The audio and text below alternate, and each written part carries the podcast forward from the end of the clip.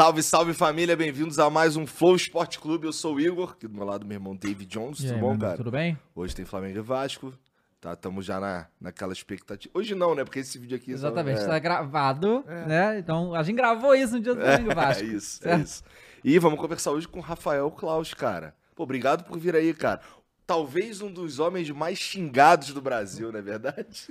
Ah, obrigado a vocês aí pelo convite. É, a gente sabe que a função de árbitro é bem complexa, né? Muito complexo, cara. Principalmente no, no futebol brasileiro, que tem uma parte cultural ainda que, que enraizada no povo, né?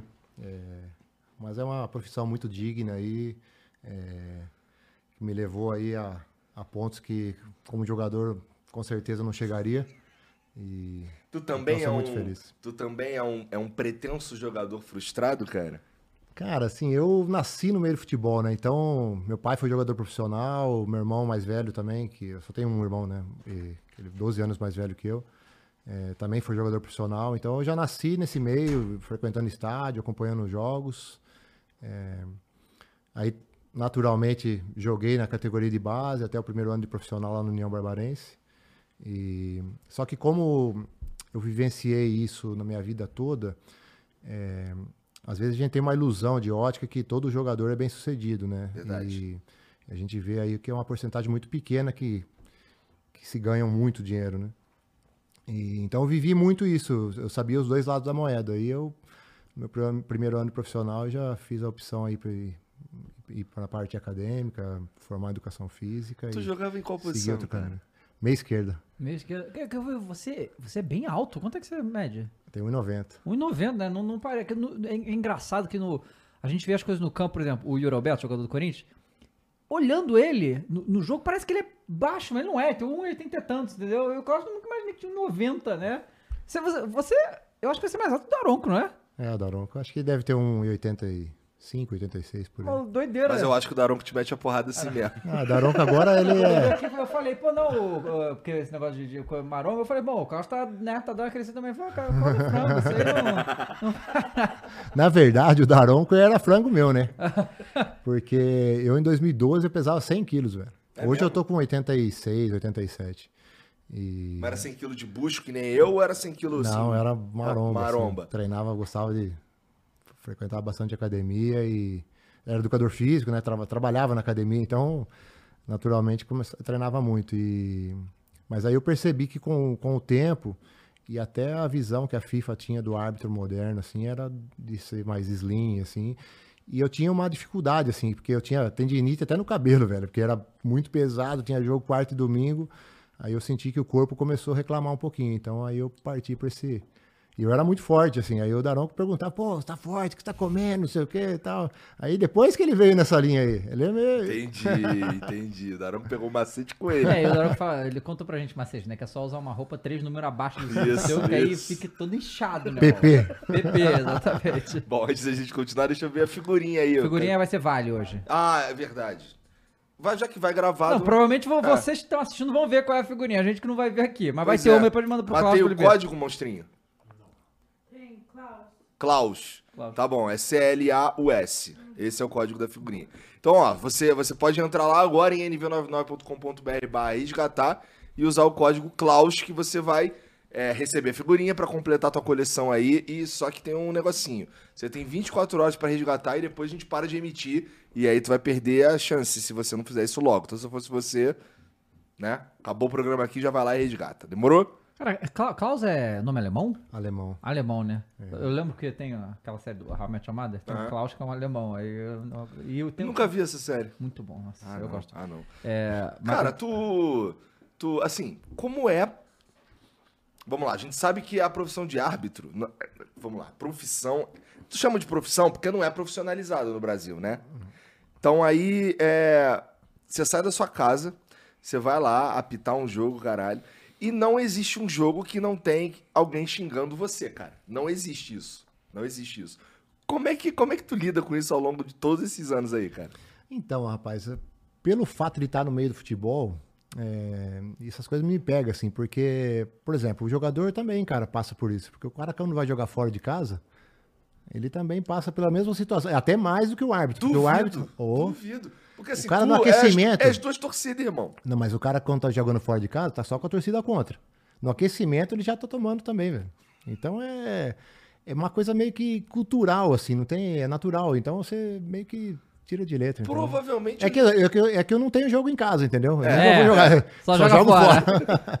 Provavelmente eu já te xinguei na minha vida também, cara, com todo respeito. Não, com certeza. É quando, sempre quando tem uma decisão que não agrada muito o torcedor, inevitavelmente. É, mas eu fui, eu fui, bom, eu chamo de amadurecer, mas eu fui mudando a minha percepção que, ah, vamos lá, eu sou flamenguista, todo mundo sabe, e cara, eu acho que o Flamengo tem que ganhar, independente de, de arbitragem, independente de qualquer coisa, entendeu? É claro que é uma visão romântica da coisa, mas assim, arbitragem não me pega mais, assim, tu nunca, tu não me vê reclamando de, sei lá, eu acho que esse árbitro tá roubando, não sei o quê, porque assim, é meio. Achar que o árbitro tá roubando é, é apenas um- uma fala absolutamente emocional, né? Porque o cara parar pra pensar legal assim, não, a gente já teve uns escândalos aí, mas assim, não, não existe mais isso. Não tem mais essa parada de o árbitro recebe uma graninha, não sei. Não, não, sei se. Quando foi aquele escândalo lá? Foi em 2005, né? 2000 e pouco, né? Foi 2000? 2005, 2005, né? É, tá. Tu já tava, já tava pitando nessa época. É, eu tava. Eu me formei em 2002, né, na Federação Paulista. E isso até, na verdade, acabou sendo um pouco benéfico pra gente, né, que estava começando. Porque a partir desse momento, eh, se criou algumas, algumas regras no protocolo para se formar árbitro e para apitar a primeira divisão que antigamente não tinha. Por exemplo, se eu tiver um cheque que volta no meu nome, eu não posso trabalhar. Caramba. Se tiver um protesto, Vigiam desse jeito? Exatamente. Todo, final, todo começo de ano a gente tem que apresentar uma série de documentos, SPC, Serasa, antecedentes criminais, cíveis. Então é, é feita uma filtragem muito grande. Tinha uma possibilidade, tinha o árbitro tinha que ser formado, ter curso superior para poder trabalhar em jogos do Campeonato Brasileiro. Então foi criado uma série de, de itens assim para que o árbitro chegasse. É, e eu tava nesse momento, eu tava pitando nessa, nessa época, eu acho que eu pitava Série A3, ca- Sub-20, aqui na Federação Paulista. Aham. E aí quando teve essa, esse problema aí, né, que infelizmente afetou a todos, é, Mas meio que tu, tu subiu é, deu, uma, escala. deu uma, uma limada, assim, né, no, no- nos árbitros mais antigos, e aí chegou uma safra nova aí que isento de qualquer Cara, possibilidade. então, 2002, então você já tá, já tá nessa há 21 anos. 21 anos. né? Rapaz, tá quantos anos agora? Tô com 43. É, ainda dá, ainda dá um, um tempo Dá pra aí, correr né? na moralzinha ainda, Klaus? Dá, cara. Dá. Assim, se cuidar, né? É, é como você falou, né? Profissionalmente a gente não, não é registrado em carteira, assim.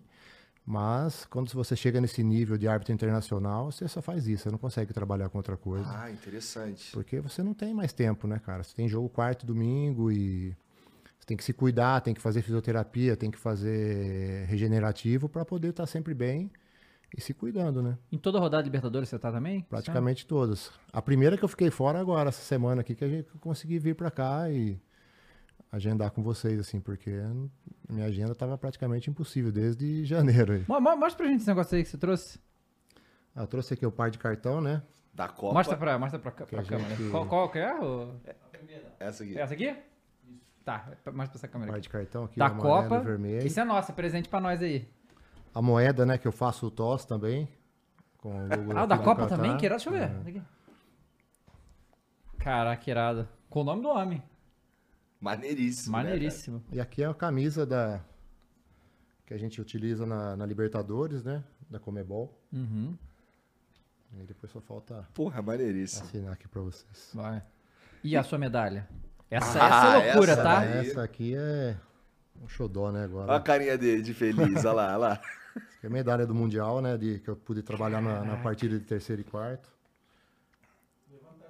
Eu nem tirei ela do, do, do estojo aí porque eu não queria tocar Ela é pra, sei específica, lá. né? De, de árbitro, da arbitragem mesmo, né? Ah, que legal. O que, que é esse símbolo atrás aí? É o logo da, do Mundial do, do Qatar, né? Caraca, que irado, hein? Pesada, maluco. Pesadíssimo, cara. É Fala pra mim, você apita conquista. a Libertadores, você não apita jogos de clubes brasileiros, né? Isso. Pra você é mais, é mais tranquilo quando não é clube clube brasileiro? Porque assim, a gente sabe que quando acontece qualquer coisa no fim de semana e tem alguma... parabéns, cara. Isso aqui não é pra qualquer um. Não, Não. cara, isso aqui é um sonho, né? Realizado. Que, pô, Mas é muita. Tem que abrir mão de muita coisa, cara, pra chegar lá. Principalmente, eu acho que o. Eu acho que o que mais judia assim é a família. Ah, Porque viaja muito, né, cara? Então. É, viaja muito, tem três filhos, né? Uhum. Então. Mas isso aqui é mais mérito da minha esposa do que meu. Porque é ela que segura o rojão aqui quando eu tô, quando eu tô fora e tem que tirar o chapéu, né, cara? É se, isso, se não é tiver isso. uma, uma família bem estruturada e, e que nos ajude, né, a chegar nesse ponto aí. Então quantos anos seus filhos? Eu tenho a Sofia, que tem 16, aí eu tenho o Luca com 5 e o Mateu com 3. A Sofia já tá tranquila, né? Já tá na adolescência, já. Dá menos... É, outro, é um outro caralho, né? estresse. Não vai, né? não vai pra escola, não. tá Os cara, a galera vem lá, ô, então, ó, a merda que teu pai fez esse fim de semana. Não, mas ela é mó boazinha, boazinha pra caramba, assim. Só, Ai, só alegria. Agora os moleques. Moleques são um avião, velho. Nossa senhora. mas tu tava falando sobre a Libertadores. É, Libertadores, exato, porque aí você não apita jogo do time brasileiro. E a gente sabe que quando acontece qualquer coisa no time brasileiro, fica a semana inteira a mídia martelando a, a situação de arbitragem e tal. Só que quando você vai nos, nos jogos, sei lá, Argentina ou Chile e tal, não é. Assim, a repercussão aqui não tem, né? Tipo, quase nada, né? É, porque você tá fora né, do centro ali do jogo. É, Não, tem dois pontos, né? É, O benéfico é isso, que a gente tá. Parece que também fora daqui não tem tanta polêmica com arbitragem. É mesmo? É, não se cria tanto. É, Cara, assim, pelo em ovo, entendeu? Uhum. se busca pelo em ovo para querer justificar a derrota, cara. É mais, é mais digno, assim, parece. Eu fiz um jogo esse ano, Esporte Cristal e. Esporte Cristal e. E Huracan, decidindo a pré-Libertadores que classificava, entendeu? E aí saiu um gol, eu tinha dado cinco de acréscimo e eu dei mais dois depois que o goleiro foi atendido nos acréscimos. E, e a gente orientou, avisou, o quarto árbitro avisou os, os treinadores e tal, e o gol saiu aos 46 e 50. Do esporte em cristal. É, ah, perdão, aos, aos, sei- aos 6 minutos e 50 de acréscimo. É, e aí foram perguntar pro treinador depois do jogo sobre isso. Não, que o gol, você viu o gol que saiu no final dos acréscimos? Não, a gente foi orientado, os árbitros avisaram nós que seriam dado mais dois acréscimos. Então, assim, ele não precisava falar isso. O Ele cara foi, podia ter soltado os Exato, cachorros. o time né? dele caiu fora. Ele podia ir no embalo da mídia e do cara que perguntou e jogar pra gente, entendeu? A responsabilidade. Mas o cara foi muito digno, respondeu e falou exatamente o que aconteceu. Então você vê, assim, não se cria tanto. Não sei se fosse aqui como seria, entendeu? É, bom, É. aqui é, aqui é- A gente fala que o, o- o futebol brasileiro tem vários problemas culturais, assim, né? É, Características culturais. características, né? Que é assim, a questão do. É, da- agora que a gente começou a profissionalizar o futebol de verdade, né? Assim, agora, faz, sei lá, nem 10 anos, né? E, mas- Gestão de clube está falando. Gestão de clube, né? E em campo é a mesma coisa, né? A gente tem essa coisa que, que do jogador reclamar muito, tentar o tempo todo ficar enchendo o saco do hábito, o tempo todo, uns mais do que outros, mas em geral, qualquer lance, e aí assim, Ah, agora o Klaus tá tranquilo, porque agora a orientação, pelo que eu sei, é encher o saco do juiz em amarelo, os caras não enchem mais o foi- saco. ontem né? teve um jogo Palmeiras, ontem foi Palmeiras Curitiba, acho que acho que teve oito, nove cartões, eu não sei quantos foram por reclamação. Mas isso é uma novidade pra esse ano, né? Que e aí eu queria saber de você justamente, é, qual que é a sua orientação exatamente? E como que faz pra controlar isso? Porque vocês têm que ter um bom senso também. Porque, vamos ser honestos, em jogo de futebol brasileiro quente, se você fosse seguir a risco isso aí, você vai expulsar uns seis em cada jogo, porque eles vão tomar dois amarelos, né? Então, como, como que funciona isso? Não, essa é uma orientação muito clara, assim, né? Até o CNM é muito importante ressaltar o trabalho que esse cara faz.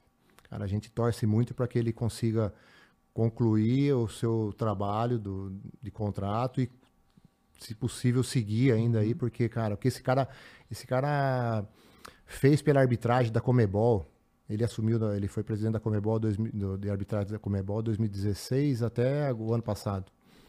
É, revolucionou a arbitragem na Comebol. E a gente espera que, que ele tenha tempo para trabalhar também e fazer isso aqui por nós, né? E ele vem, vem fazendo, cara. E, então essa orientação é para que as equipes se concentrem no jogo, no jogo deles e esqueçam a arbitragem, né? É porque também vai tomar cartão se quiser. Porque se você quiser é, aproximar do árbitro, continuar a recla- reclamar, reclamar. O árbitro não vai geralmente estourar um amarelo. O cara fala, por favor, dá licença. Deixa eu, deixa eu fazer meu trabalho. Aí você continua, aí você já tá colocando a cabeça na, na forca, né? Pô, Vai tomar amarelo, não tem jeito. E assim, é, infelizmente, a educação vai ter que ser, ser, ser dessa forma. Da mesma forma que a gente começou cinto de segurança. Ó, tem que usar cinto de segurança. No começo ninguém usava. Aí começou a chegar as Vou não canetadas. comentar, vou não comentar essa parte. E aí começa a chegar a multa, aí começa a dor. Pô, cara, ou aprende no amor ou na dor, entendeu? Então é, é uma orientação clara que todos têm que seguir para que os jogadores também se preocupem. E acho que melhorou muito, cara. Esse ano aqui, trabalhei agora no jogo quinta-feira, assim, cara, tranquilo, assim, eu Vocês acham que tá funcionando isso? funcionou. É porque eu vi, eu não sei- foi algum jogo do Brasil aí, que eu não sei qual foi. Ah, eu- teve algum lance e aí os caras juntou seis jogadores em cima do, do árbitro. O árbitro não deu amarelo pra todo mundo, entende? Porque eu acho que. E isso pra mídia também, porque vocês têm que se proteger de alguma maneira, né? Porque, a, a, óbvio, eu, eu achei, ne- nesse lance aí que eu não lembro, vou, vou lembrar qual jogo é exatamente, que pela orientação tinha que dar amarelo pra todo mundo. Mas imagina isso na mídia, deu seis cartões amarelos em um lance ali, por causa disso. Que, que cara, é, eu não sei. Porque, tudo bem, vocês têm experiência e tal, mas eu imagino um árbitro mais jovem. Cara, isso é. Os jogadores tentam intimidar o árbitro, né? E, porra, são jogadores famosos, grandes, cara, num time gigante, com a torcida todo do lado deles. É um negócio que, pra você assumir aquilo ali, é, é- é difícil, né? Então, por isso que é importante todos seguirem. A partir do momento que todos se- se- seguem a mesma orientação, é, a gente tem uma dinâmica de que o cara vai jogar o próximo jogo e já sabe que vai ser daquela forma. E aí também protege os árbitros jovens. Porque também a gente precisa de renovação, precisa ter outros, outras opções. A gente tem essa dificuldade no Brasil que tem as regiões, os estaduais, por exemplo, eu não posso trabalhar no jogo de um paulista com um carioca. É, e aí, então, tem que ter uma gama de árbitros muito maior de outros estados. E se você não tiver um sistema que protege os árbitros também, não, daqui a pouco não tem ninguém que apita, entendeu? É. O cara começa a ter só incentivo negativo, né? É, exatamente. Só, porra, ah, meu irmão, isso aqui é uma rapuda. Não quero, não. Vagabundo vai me xingar, a mídia vai me bater. É uma decisão de merda que eu tenho que tomar lá no troço lá. Putz, acho que é melhor só ficar em casa mesmo. É, e a outra coisa, e o cara que não segue, cara, você vai ficar em casa, que a gente tem uma orientação clara para seguir. E essa forma é, cara, eu acho que vale a pena. Foi feito isso também em 2015, se eu não me engano. Teve também uma cruzada do respeito. Se eu não me engano, era o Sérgio Correia, na época, o presidente nosso. E também deu muito resultado. É, e aí, com o tempo, vai passando e os caras vão voltando, entendeu? Então. E a gente vê fora, cara, é outro. Você vê até mesmo na Libertadores, você vê os jogos argentinos, os uruguais, não tem essa, essa postura. Uhum. E aí, cara, aqui, infelizmente, a gente chegou nesse ponto que teve que dar um corte, né? É, e deve rolar, não sei, mas deve rolar o cara que enche teu saco durante o jogo e depois ele chega, acabou o jogo, ele, pô, ô Klaus, pô, não é nada pessoal, não. É o business. Né? Não, então, uma- eu vejo porque assim, é justamente essa cultura que a gente tem do. A gente tem uma cultura do futebol que tá melhorando, eu acho, em relação a essa coisa de que não é adversário, é inimigo, né? E isso por muito tempo era, tipo, né? a- a- e aí os jogadores sempre foram amigos, né? Só que as pessoas não viam, mas vendo por causa das redes sociais, o povo vê que a galera. Uma cordialidade, pelo amor de Deus, não pode ser essa, nessa coisa toda. E com os hábitos também, né? E, mas eu lembro que isso ainda é chocante pra alguns. Eu, eu, eu acho que foi. Cara, não sei, foi um jogo aí que o Veiga passou do lado do árbitro e bateu na mão dele. Tipo, cumprimentou essa coisa o povo ficou falando, nossa, olha isso, que não sei o que. Cara, é, todo mundo tá trabalhando, cara. Assim, não, não, não, não existe esse tipo de coisa, né? E, e eu, eu acho que isso tá melhorando. Sei, você com vi- em 20 anos de carreira, é, vendo como é que tá é, é, essa coisa, né, do, de, de- dessa... de- dessa coisa mesmo, né? Que não é adversário, é inimigo. E eu, eu vejo que isso parece que diminuiu um pouco. É uma polarização, né? É. É, Não, assim, a gente também muitas vezes via os jogadores tendo o árbitro, às vezes, como, in- como um adversário. Pô, a gente não quer adversário de ninguém. Se a gente puder fazer o jogo sem falta, sem cartão, sem pênalti, só com prevenção, meu, excelente. É que muitas vezes você não consegue, principalmente quando os jogos são mais. Existe uma rivalidade entre as equipes. Mas os jogadores têm que ter a ideia do que eles representam também. É, a gente sabe que tem algumas atitudes que eles fazem para jogar pra galera, que é, ah, tem que, tem que vir aqui, tem que falar, sabe? Às vezes o próprio treinador cobra, não, tem que encostar lá no ar.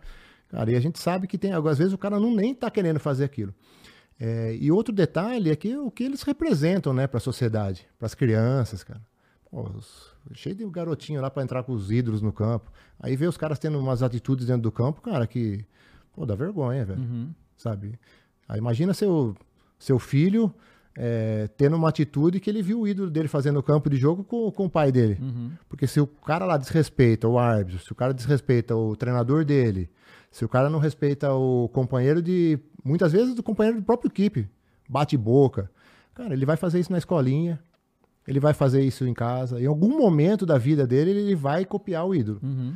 Então, eles têm que ter essa ideia da responsabilidade, entendeu? Ter essa mente aberta, assim. E eu procuro falar isso pros capitães antes do jogo. Quando eu vou fazer um jogo mata-mata, por exemplo, o que eu procuro passar pra eles? Que eu preciso de hombridade. Não do cara que vai ganhar, porque o cara que vai ganhar é fácil, velho. O cara que ganha- fez o gol do título, esse, esse é fácil ter hombridade. O que tem que ter hombridade é o que perdeu. Pra não ver um jogo, que é um esporte, acabar em pancadaria, velho. E às vezes ele tá fazendo aquilo ali pra quê? Pra mostrar porque, ah, quer jogar pra galera? Então, esse pensamento é que a gente precisa ter no futebol. Porque a gente muitas vezes vê em outro esporte às vezes no futebol a gente não vê. Mas quando a gente vai ver na Europa, a gente vê um- uma outra cultura. Totalmente. Pô, você vai fazer uma Copa do Mundo, cara, os jogadores se entendem, velho. Eles pedem um pede desculpa pro outro. Cara, é um, um nível, assim, absurdo, sabe? Isso é uma coisa que a gente tá vendo do- no- nos jogos que tinha você, tinha o Wilton lá. É, a gente ficava falando, tipo, acho que foi um jogo na Inglaterra, que aí aconteceu um lance lá e o cara falou, reclamou com o árbitro. O árbitro falou não sei o que, eu falo, o cara falou, não, tá bom. Acabou. Sabe? É bem- diferente, né? já tá assim a mole, né? E como é que foi esse caminho pra virar árbitro da Copa do Mundo, cara? Cara, é um caminho árduo, assim. Ele é longo também? É longo. Ele é assim, pra você. é, como é que funciona? É no ciclo de quatro anos ou é a carreira inteira? A carreira inteira. É? assim, a gente... Primeiro você faz o curso da Federação Paulista, aí aqui em São Paulo tem mais ou menos uns 500 árbitros. São Paulo tem muito jogo, cara. Tem quatro divisões, né? Agora vai criar a quinta. Ah, não. É, tem sub-20, sub-15, sub-17, sub-11, sub-13, feminino. É onde tem mais árbitro no Brasil. É, tem muito jogo, cara. E os caras hoje que trabalham com arbitragem, até quem tá começando, na minha época ainda não tinha sub-13, sub-11, acho que o feminino só tinha uma categoria. Agora tem muito, o cara trabalha a semana inteira, velho. E aí, de- dentre esses 500 árbitros, os 20 primeiros, mais ou menos 25 melhores, são indicados para a CBF. Aí a CBF, a Senaf, né? Aí a CBF tem os indicados de todos os estados. Aí de todos os estados, aí forma lá mais uns 300, ar- uns 300 árbitros. Centrais, estou falando, sem contar os bandeiras, né? Tá. Aí desses 300, 10 são indicados para Comebol. Então seriam os 10, teoricamente, melhores aí. E aí na Comebol você vai começar a trabalhar em Sul-Americana, Libertadores.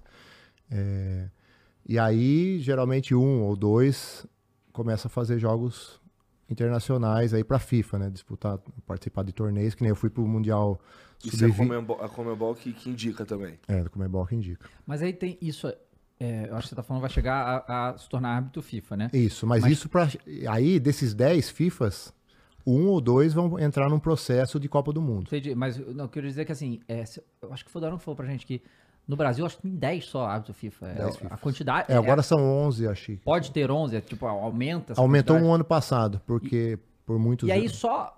é, tem como o cara deixar de ser árbitro FIFA depois que ele vira? Ah, tem? Tem. Mas- Qualquer- como qualquer uh, outra possibilidade. Você é um árbitro da CBF e também esse, esse um ano você é indicado. E aí, se você não tem um aproveitamento Uhum. adequado, no outro ano provavelmente você vai ser substituído. Mas o que é mais comum? É que assim, eu, eu acho que você entrou depois que o próprio CNM aposentou, né? Coisa Exatamente. Assim, aí quando aposenta, eles é, abrem as É, daí vagas, o né? escudo fica livre, Aham. né? E teoricamente um escudo era de São Paulo aqui, porque também são divididos assim os árbitros FIFAs, né, para não ficar centralizado só num lugar, Uhum. porque tem determinado jogo lá que ele precisa de um árbitro FIFA e não tem. Uhum. Então é e aí é todo esse processo, por exemplo, na Federação Paulista você começa lá sub-15, sub-17, sub-20, aí começa B a, a segundona, A3, A2, A1. Aí você chegou, foi bem na 1, é indicado pro CBF. Aí na CBF também começa o mesmo processo. Aí série D, série C, série B, chega na série A. Aí Caraca, vai pra olha Comebol. É. Aí na Comebol também você começa, vai fazendo lá, que nem, por exemplo, eu entrei em 2015 na Comebol. Aí no final do ano eu fui pro Sul-Americano Sub-15. Estreiei na, na Sul-Americana, 2016, eu fiz Libertadores.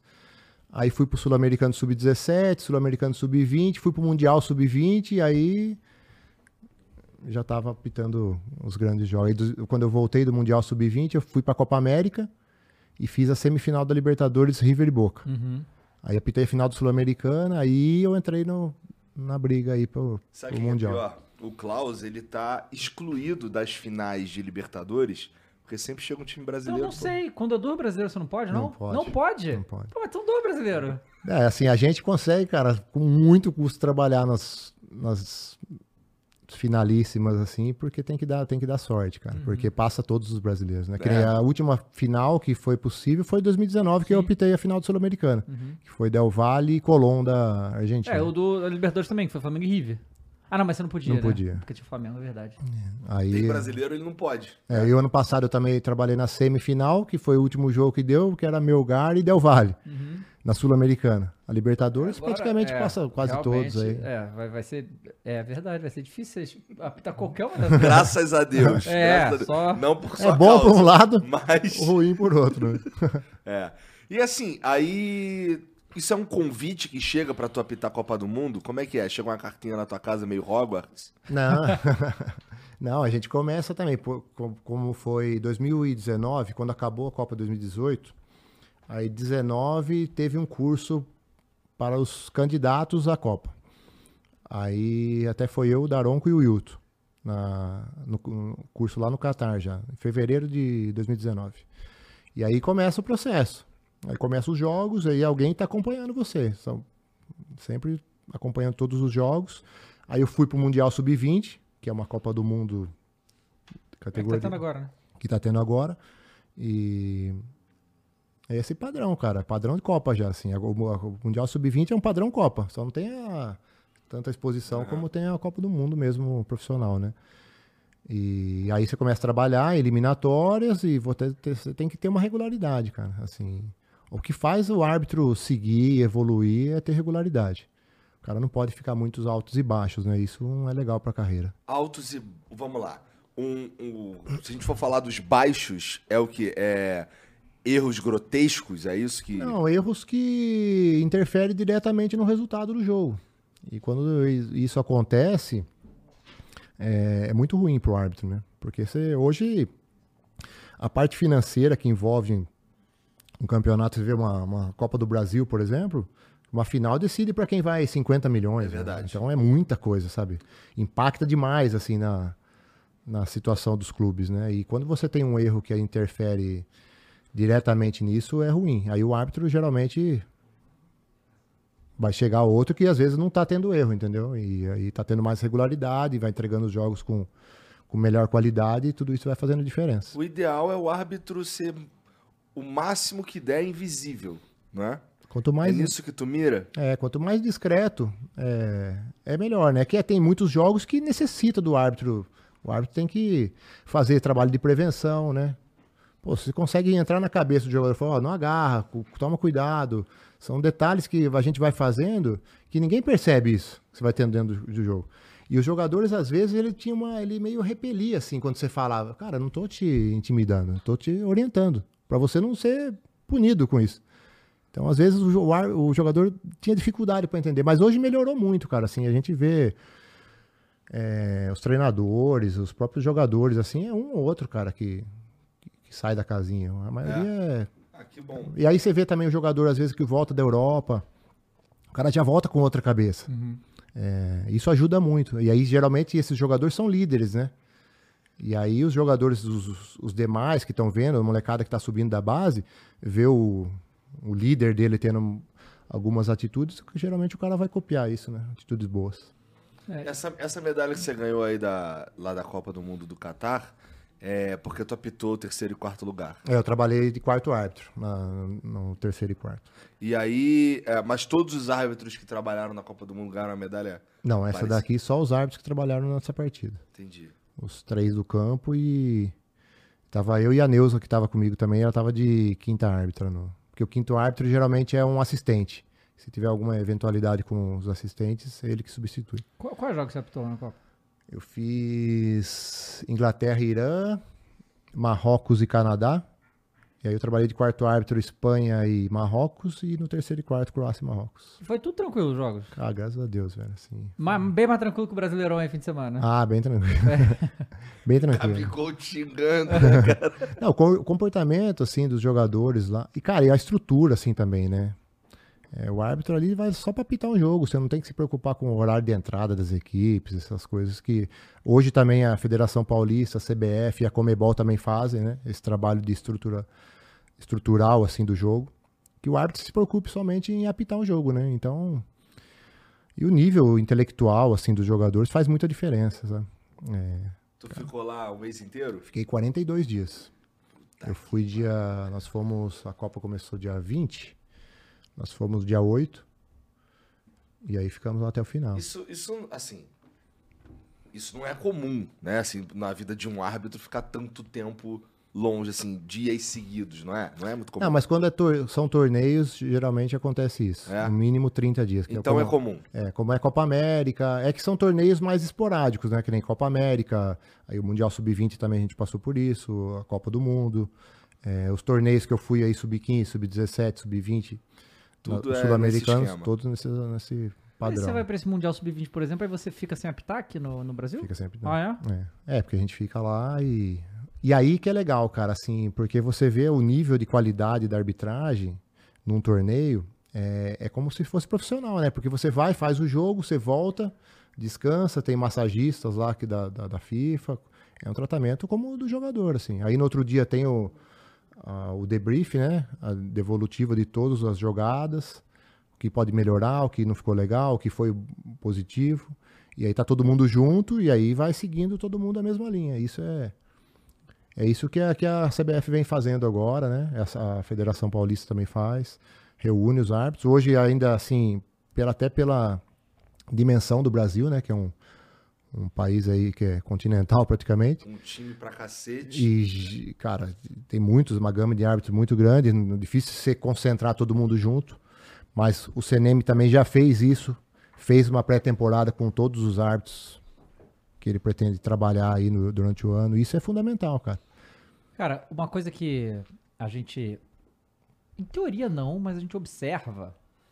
É que o jeito que apita na Europa é diferente do que apita no Brasil, que é diferente do que acontece na América do Sul e que é diferente na, na Copa do Mundo também. Só que a Copa do Mundo é peculiar porque muitas regras novas acontecem na Copa, né?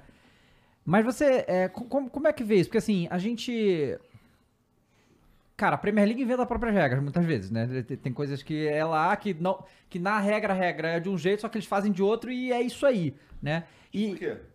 a linha do VAR que eles inventaram agora, eles aumentaram, né? Em, em, sei lá quantos centímetros, botaram a linha do impedimento maior e aí é pra favorecer o gol, né? A questão de. é, do, do- porque aqui no Brasil a gente tá acostumado com. com ah, quantas vezes já viu um jogador protegendo a bola, o outro jogador encosta e se joga, falta. Lá na, na, na Inglaterra isso não existe, né? É, a mesma coisa no, no, na, na- na Libertadores aqui, parece que a po- porra tá liberada, entendeu? Se for jogar Argentina, então é uma loucura. Como, como, como é que é isso? Porque em teoria é uma regra só, né, pra todo mundo. Mas como é que são essas interpretações? Tem, tem a ver com os campeonatos ou é uma, é uma coisa que é, é, sei lá, o jeito que eles jogam? Porque a gente vê essas diferenças, né? Não, eu quando jogava, eu gostava de árbitro que deixava o jogo fluir mais, assim, sabe? Então, o futebol é um esporte de contato. E tem muito contato que geralmente não é faltoso. É, aí entra um pouco a parte cultural, né? Do jogador que valoriza o contato, que simula. E às vezes você dentro do campo, você cai na ilusão, cara. Você tem uma ilusão de ótica ali que aconteceu alguma coisa e na verdade não, não aconteceu. É, e os jogadores também, hoje, hoje eu sinto que os clubes também estudam os árbitros. Sabe como que o árbitro gosta de trabalhar, que solta, se permite alguns contatos ou não. É, e isso é, é- faz bem pro futebol, entendeu? Quando o jogo é mais limpo, entendeu? É, agora, quando existem simulações, é complicado, porque às vezes o árbitro cai numa simulação, quando é claro que quando é pênalti ou não, o VAR ainda vai ajudar. Mas às vezes tem uma simu- simulação de falta, que é, sem, é só uma falta ou um cartão amarelo, que pelo protocolo o VAR não pode entrar. E isso começa a atrapalhar o jogo, né? Outro detalhe que atrapalha o jogo são os gramados. Sim. É, a bola fica pipocando, a bola fica viva, o jogador não tem tanto controle de bola, ou seja, tem muito mais contato, porque o campo também não ajuda. É, e tudo isso eu acho que contribui, sabe? Quando você vai, você vai na Argentina, você vai fazer um. é, no Diego Armando Maradona, lá no campo do. Do. do tá jogando agora, ele tava no grupo do Corinthians. Como chama? O- Argentino Júnior. O gramado, cara, é um tapete. Uhum. Então, assim, isso ajuda muito o jogo a fluir mais, entendeu? Porque a a- eles não têm muito efeito surpresa com a bola e com o campo. E às vezes o campo aqui acaba atrapalhando um pouquinho, né? E, mas assim, as orientações são as mesmas para São as Brasil mesmas. e para para a Libertadores. São as mesmas. Tá. É pra tudo, cara. Assim, a gente hoje tem o CNM, que é presidente da comissão, que ele é membro da, da comissão da FIFA. Então, assim, ele não cria nenhuma regra da cabeça dele. Tudo que ele passa, que ele orienta os árbitros, é uma orientação que vem da FIFA. E é mesmo assim, é a mesma coisa na Comebol, é a mesma coisa na Federação Paulista. Então, quando ah, que o árbitro apita, não é que apita diferente, que o jogo às vezes é diferente. Porque tem muitos fatores que às vezes atrapalham nisso. E isso até é, quando, por exemplo, tinha central do apito, atrapalhava um pouco por causa disso, porque às vezes o árbitro, o, o comentarista, ele não está avaliando o que o árbitro é orientado, ele está dando uma opinião pessoal dele. E isso é ruim, porque ele tem que, ele, ele, pode, ele pode até falar, ah, na minha opinião, isso para mim não é pênalti ou isso não é cartão vermelho. Mas os árbitros são orientados nessa situação, da, Uhum. entendeu? Porque senão fica uma fumaça assim. Porque você vai escutar uma coisa que às vezes não é a realidade, entendeu?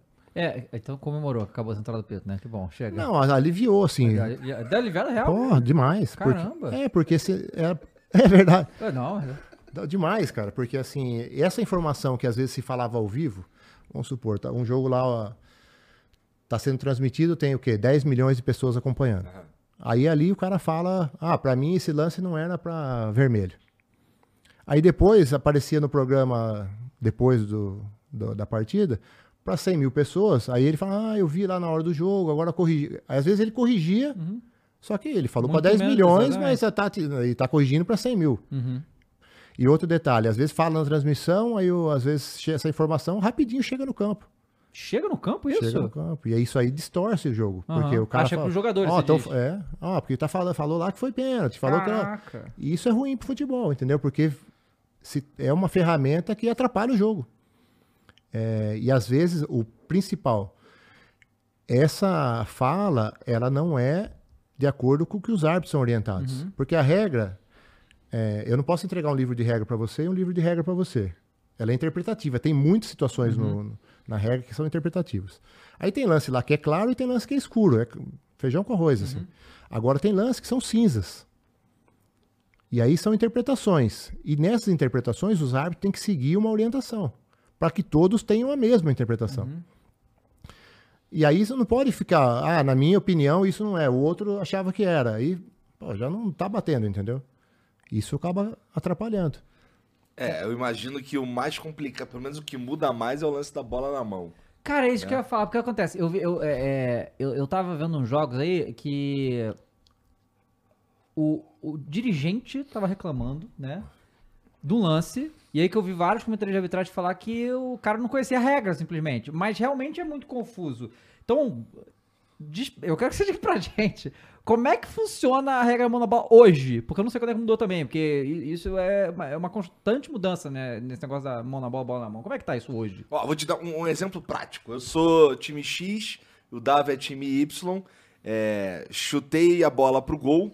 A bola bateu, ela desvia na bunda do Dava e pega na mão dele e vai no gol. E aí? Ele é o atacante ou é o defensor? Ele é o defensor. Mas aí saiu o gol? Sai o gol. Ah, se bateu na mão e foi o gol, É gol. é gol. Porque você Agora- não pode beneficiar o infrator, então. Agora não saiu o gol. Bateu na bunda dele primeiro. É, então, aí você tem que avaliar se esse toque na, no glúteo dele, É, é. se esse toque já mudou a, a trajetória da bola ou não. Porque se foi o glúteo que bloqueou a bola, e aí a bola vai no braço, é um braço que provavelmente é um efeito surpresa de bater no glúteo e voltar no braço. Agora, se só resvalou na, Na bunda. na bunda É. e parou no braço, o que bloqueou a bola, na verdade, foi o braço. Tá. E o jogador, quando ele tá numa ação de bloqueio, ele tem que cuidar dos braços. Uhum. Ah, Mas a gente também tem que avaliar se aquele braço, às vezes, bateu no braço do jogador, mas ele está numa posição natural. O que é uma posição natural? Para aquele movimento, um braço embaixo do lado do corpo é uma posição natural. Então você também tem que entender o movimento do jogador. Se o jogador fez esforço Agora, quando o tocar, jogador por exemplo. geralmente está com o braço aqui já no mais levantado, já não é uma posição natural, porque ninguém corre assim. Porque você está numa ação de bloqueio. Então o jogador tem que ter um cuidado com os braços. Mas por exemplo, quando o jogador salta, o braço. de- no- ninguém salta sem mexer os braços, não existe isso. Mas eu, mas eu já vi muito pelo ser marcado que o cara pulou e o braço tava ali aberto, bateu. Como é que funciona? Então, mas assim, quando o jogador pula, geralmente ele está numa ação de disputa Sim. e não numa ação de bloqueio.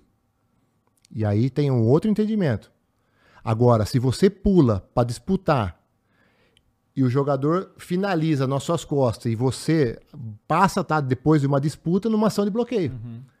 Aí o jogador finalizou e bateu no seu braço, na verdade você bloqueou a bola, Entendi. entendeu? E aí você já tem que ter um cuidado com os braços. Mas então, mas como é que tá a orientação da regra da, da, da- bola na mão? É essa orientação. O jogador que está em uma ação de, de bloqueio tem que cuidar dos braços. Os braços tem que ficar, no mínimo, uma posição natural. Muitos jogadores hoje, eles colocam o braço para trás. Sim. Isso já. Outro detalhe, às vezes a bola bate no braço, mas se não batesse no braço, ia dar no corpo. Ou seja, não teve efeito nenhum, porque o corpo já bloqueia- bloquearia a bola. Porque ele não pode atacar a bola e fazer um movimento adicional para.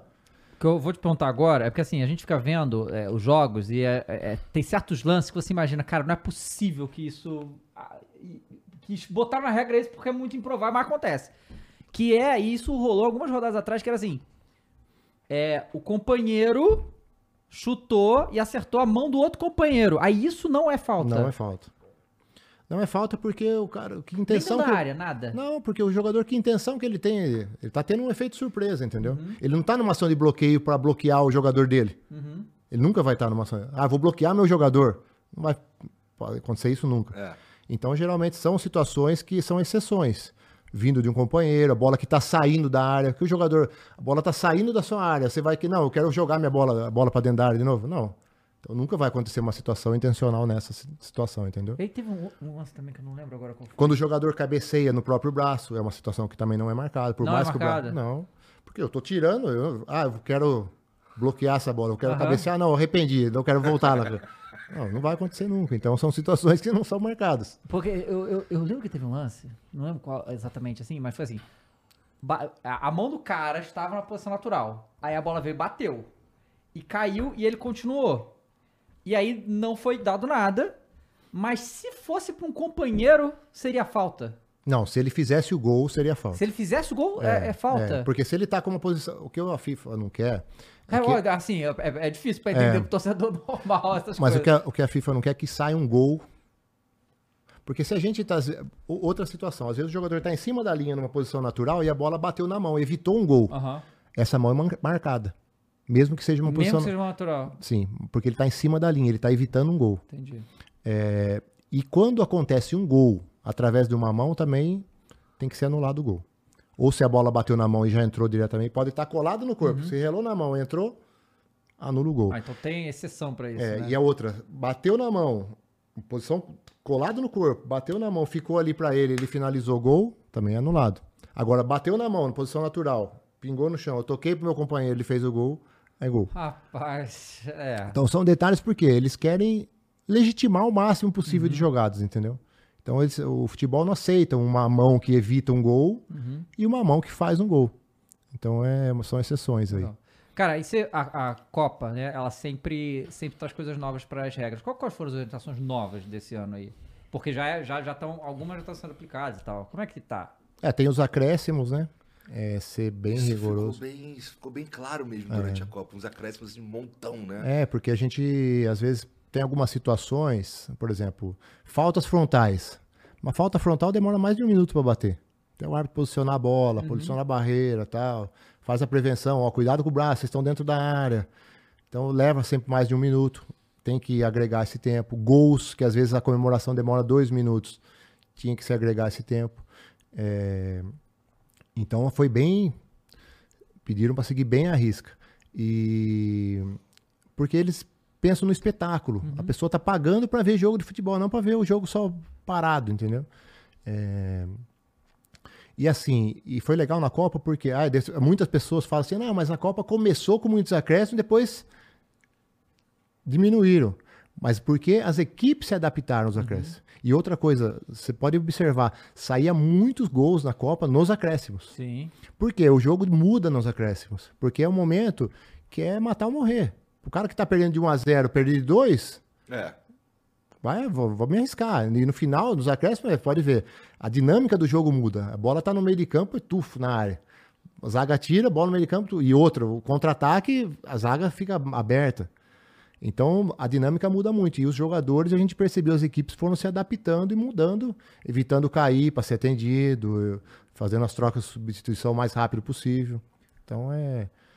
Essa é uma orientação Que, que acho que impactou bastante. Vamos combinar que isso aí é, foi muito dedicado à Argentina e Uruguai, né? Que historicamente ficou enrolando o jogo, né? Que a gente até chama, é, aqui no Brasil, chama de catimba, né? Esse negócio que é impressionante, cara. Tipo, aqui no Brasil melhorou isso, cara, mas os- o- a galera da América do Sul não tá nem aí, continua fazendo igual e é um inferno isso. mano. E a orientação que a, a CBF nos passa é exatamente a mesma da FIFA.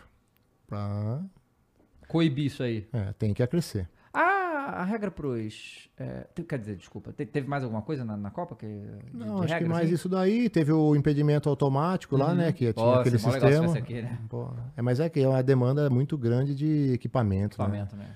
A estrutura do estádio tem que estar tudo preparado para para dar conta disso. Então acho que aqui vai demorar um pouquinho para chegar ainda. Fudeu com os três minutos protocolares, né? De... É, era. Como é que fala? Eu acho que era um minuto no primeiro tempo, três no segundo. Era. era- Todo mundo falava isso. é, né? Que era isso. Agora tá uma, uma, uma doideira, mas acho bom, mas bem, bem. Ah, eu também gosto, eu também gosto. Tem Acho mais jogo, né, mano? mais justo, Aham. né? Mais justo. E, porra, esse a gente a gente viu, assim, jogos com muitos acréscimos mesmo na Copa e, e- bom, tem sido... O último jogo que eu assisti, cara, foi qual? Foi essa semana aí. É, acho que foi Corinthians Você e não viu Galo. Londrina no esporte? Você não tava nesse? Tava nesse também, tava nesse também. Mas tirando esse. É... Um acréscimos assim que fica, pô, olha lá, os caras realmente Deram, meu em tempo, consideração a parada. Mas né? o que é importante também, e às vezes tem que ser ressaltado, até pela grande mídia, é que quando também não tem que dar acréscimo, Claro. então tem que ser justo. É, ah, porque agora vai dar acréscimo. Aí não teve nada lá, o cara, bom, eu vou dar 10. É, o Fla-Flu da- do meio de semana teve pouco acréscimo. porque É. Não teve nada pra, pra, pra ter dado, né? Então, É, Esse lance dos caras ficar. Por exemplo, chego- meu time tá ganhando, eu sou o goleiro.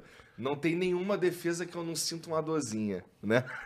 Diego Alves era uma máquina disso daí, né, cara? Isso vai deixando o árbitro puto, cara. É, incomoda, né? Porque, pô, cara, principalmente pra quem jogou futebol, o jogador, no- o goleiro no treinamento, cara, o cara dá 500 pulos lá, pô, se mata, velho.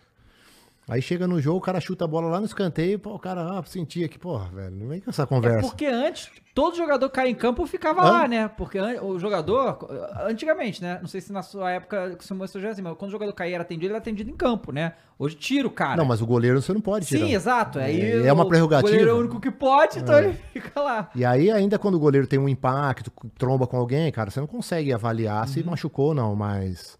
Pô, bateu lá no escanteio. Pô, sentiu, ah, sentiu a panturrilha. aqui, ó. Ah. Aí sentiu a panturrilha, o cara vem lá, joga uma aguinha, água benta, né?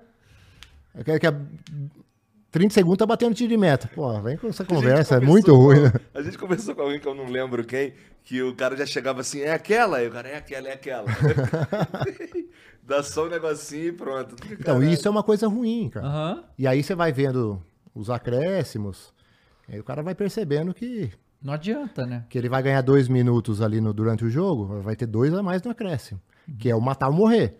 É, É dois é, minutos ali em cima. E Talvez seja pior. pode fazer. E o que fez a diferença lá no jogo que eu citei aí. É. Uhum. É. E ô, Klaus, quando tu, pra- tu, tu- Como é que é o teu critério pro.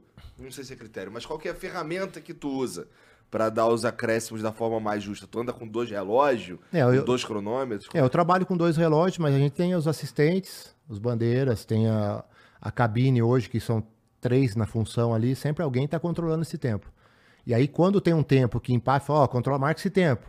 Porque assim, lateral demorou 10 segundos, eu não vou colocar 10 segundos no acréscimo, entendeu? São alguns, algumas perdas de tempo, são, fazem parte do jogo. Aham. Agora, essas que impactam muito no tempo, pa- passou de 30 a 40 segundos, já é um tempo que a gente tem que adicionar, entendeu? E aí alguém, sempre alguém da equipe está controlando. Não posso eu ficar controlando porque eu tenho outras coisas para gerenciar também, né? E no jogo de futebol do Campeonato Brasileiro, primeira divisão, tem quantos árbitros? Hoje são sete. São os quatro do campo, mais os três na cabine. Tem o VAR, a VAR e o AVAR 2. É, aí cada um tem sua função específica. O AVAR geralmente é um é um assistente, um bandeira, que cuida da- só da regra 11, que é o impedimento. E o AVAR 2 que gerencia tudo para ver se está tudo seguindo o protocolo, não está fugindo nada do, do- do- de erro de procedimento dessa forma. Você fica no VAR também ou não? Eu trabalhei bastante no VAR em 2018. Quando começou, né? É, porque agora tem um quadro específico de VAR, né? FIFA. É, quando começou o VAR, é, eu trabalhei muito na Comebol, assim, ainda não tinha esse grupo, e geralmente eram os mesmos árbitros que apitavam que trabalhavam. Trabalhei bastante, cara. Eu gostava de. Fazer VAR lá. Ah, é legal, cara. assim, É. Mas é uma atenção, parece que maior, assim, do que tá no campo. Porque não pode ter erro, né? É, VAR, porque cara. ali você tá. Cara, no VAR, errar, na minha opinião, é inadmissível. O cara E tem a- um vídeo. É, e assim, é uma, é uma sensação diferente, assim, cara. Porque quando eh, existem situações protocolares de, de entrada do VAR, de pênalti, cartão vermelho, é, pô, cara, você tem que estar muito atento, você tem que seguir um protocolo, tem que mandar as informações corretas, as considerações corretas pro árbitro, entendeu? Pra não Tá, ficar... vamos, va- vamos então falar do VAR um pouco? Opa. Você é antes e pós-VAR, né? Fala pra, pra, pra gente a sua avaliação assim, da ferramenta. Você Não, é fez antes, fantástico, cara. É. Assim, a gente não pode... O futebol mudou muito, assim. Ele ficou muito mais rápido, né, muito cara? mais rápido.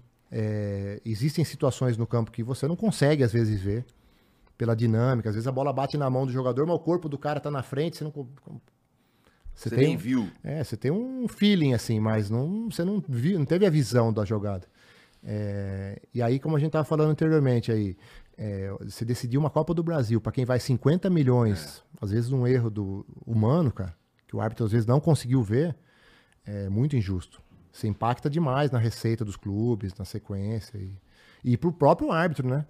Isso às vezes o árbitro fica manchado aí por uma decisão que às vezes se tivesse o VAR não ocorreria. Então é muito bom, cara, assim, é uma ferramenta nova, né? E a gente tá que foi implantada aqui no Brasil, acho que foi o primeiro país da América do Sul. E acho que o do, Brasil, se eu não me engano, é um dos países do mundo com mais jogos de VAR. Não, pô, até, Até eu hoje. acho que ano passado o VAR não tava na primeira fase da Libertadores. Incabível isso, né? exatamente. Pelo menos esse ano já, já botaram. É, tinha muitos, muitos países aí, europeus também, que não Uhum. tinham VAR. É, então é fantástico, cara. Uma ferramenta que, com certeza, futebol não volta mais. De- desde que VAR. começou em 2018 até agora, é, o, o VAR já evoluiu? Tô falando tecnologicamente falando, ou ainda é o mesmo que se Evo- usa? Evoluiu É. muito. É, ev- evolui tudo, né? A ferramenta evolui, os árbitros evoluem também, porque quando você tem uma gama, é, consegue fazer um trabalho como a CBF faz, a Federação Paulista faz, de orientação para todo mundo seguir a mesma linha, cara, dificilmente sai uma sai da curva, entendeu? E o, o- quando, quando o VAR chama né, nas situações protocolares lá, é, geralmente ele chama com, uma, com um certo nível de certeza ali, que acaba de fato mudando ou. No teu caso lá, tu geralmente avaliza o que o, que, o, que o VAR viu ali, quando o VAR chama, é, é bem assertivo. É, é que assim, quando a gente toma uma decisão no campo, se ah, eu achei que foi pênalti, achei que não foi. Aí o VAR vai entrar na checagem. É uma situação de pênalti, então eu tenho. ó, segura que eu estou checando um possível pênalti. Aí, através dessas considerações, das orientações, das diretrizes que a gente tem que seguir, pô, pra- na minha opinião é pênalti. Aí tem a cabine, tem mais dois companheiros lá. Ó, o que vocês entendem? Vocês acham que é pênalti? Acho que é pênalti. Então vou sugerir uma revisão. Ó, sugiro revisão para possível pênalti. Aí quando você. isso é bagulho de um minuto, dois minutos, muito rápido. é, mas aí, por exemplo, aí tem um possível pênalti, mas aí eu- antes de chamar o árbitro, eu tenho que checar. Vamos ver se o cara não estava impedido antes. Ah, Aí eu tenho que tra... Às vezes a jogada é limite. E às vezes o que demanda um pouco de tempo, por exemplo, é, estádios que são menores, que a câmera fica mais baixa, mais próxima do campo, ela perde um pouco de amplitude. E aí ali, para traçar a linha fica mais difícil, demanda mais tempo, é inevitável, cara. Quando olha, o cara, estádio. que interessante. É, então, é um detalhe. E isso né? são coisas que nunca são passadas. É, eu não sabia. Então, por exemplo, você vai fazer um jogo na vila, a câmera fica bem baixa. Você faz no Morumbi, já fica bem mais distante, fica mais visível, assim, fica mais claro. Aí quando você tem que traçar a linha, pô, aí tem que traçar a linha para poder chamar o cara para rever o pênalti. Aí você vai, ó, venha revisar que eu- a gente é- tem um possível pênalti. Eu não, ele não fala, o VAR não fala pra você, ó, é pênalti. Mas você já, pra eles, Se ele tá chamando. mas você, por isso que é importante o árbitro também, ele ter uma consciência total do como, como é a cabine, porque quando você vai para revisão e você chega ali no monitor, você se torna o VAR. Eu falo diretamente com o operador, falo, não, eu não quero, eu quero ver ponto de contato, eu quero ver, eu peço o que eu quiser. Entendeu? E eu vou decidir. Por mais que as- todo mundo eu tenha na minha cabeça que eles entenderam que é pênalti, mas se eu concluir que não é pênalti, eu não vou marcar. Mas eu tenho que fazer a checagem e até pela transparência do futebol hoje, que todos os áudios e os vídeos são publicados. E aí fica claro para todo mundo ver o que eu interpretei e eu tenho que deixar claro, porque eu não estou avaliando ali o pênalti só para a minha comissão de árbitros, para o nosso presidente. Estou analisando ali para todo mundo que consome futebol. E para que eles possam entender por que, que eu marquei ou por que eu não marquei o pênalti. E aí, portanto, quando você vai fazer essa, essa análise lá, tu vocaliza o que você tá pensando pra poder ficar gravado nos áudios, pra quando for divulgar, todo mundo saber o que você tava pensando. Exatamente. Não sei se vocês viram no Mundial de Clubes no final do ano, agora no, no Mundial Sub-20 está acontecendo isso também. O árbitro ele vai, revisa, aí quando ele sai, abre o áudio para o estádio todo e ainda ele fala o que ele está decidindo. É, no, no futebol americano, é, eu não sei se o basquete também, o futebol americano é assim, o cara toma decisão, ele vai no microfone e fala pro, pro estádio escutar a decisão, né? Eles fazem isso lá, por que fizeram e tal. E aí outra coisa que as pessoas podem achar, porque assim, o VAR, pouca coisa ali é automático, né? O impedimento quando vê ali a linha e tal, não foi o robô que fez, é o cara que vai lá e bota, né? É, e, é- e é, e é louco que, assim, porque futebol tem muitas situações, né?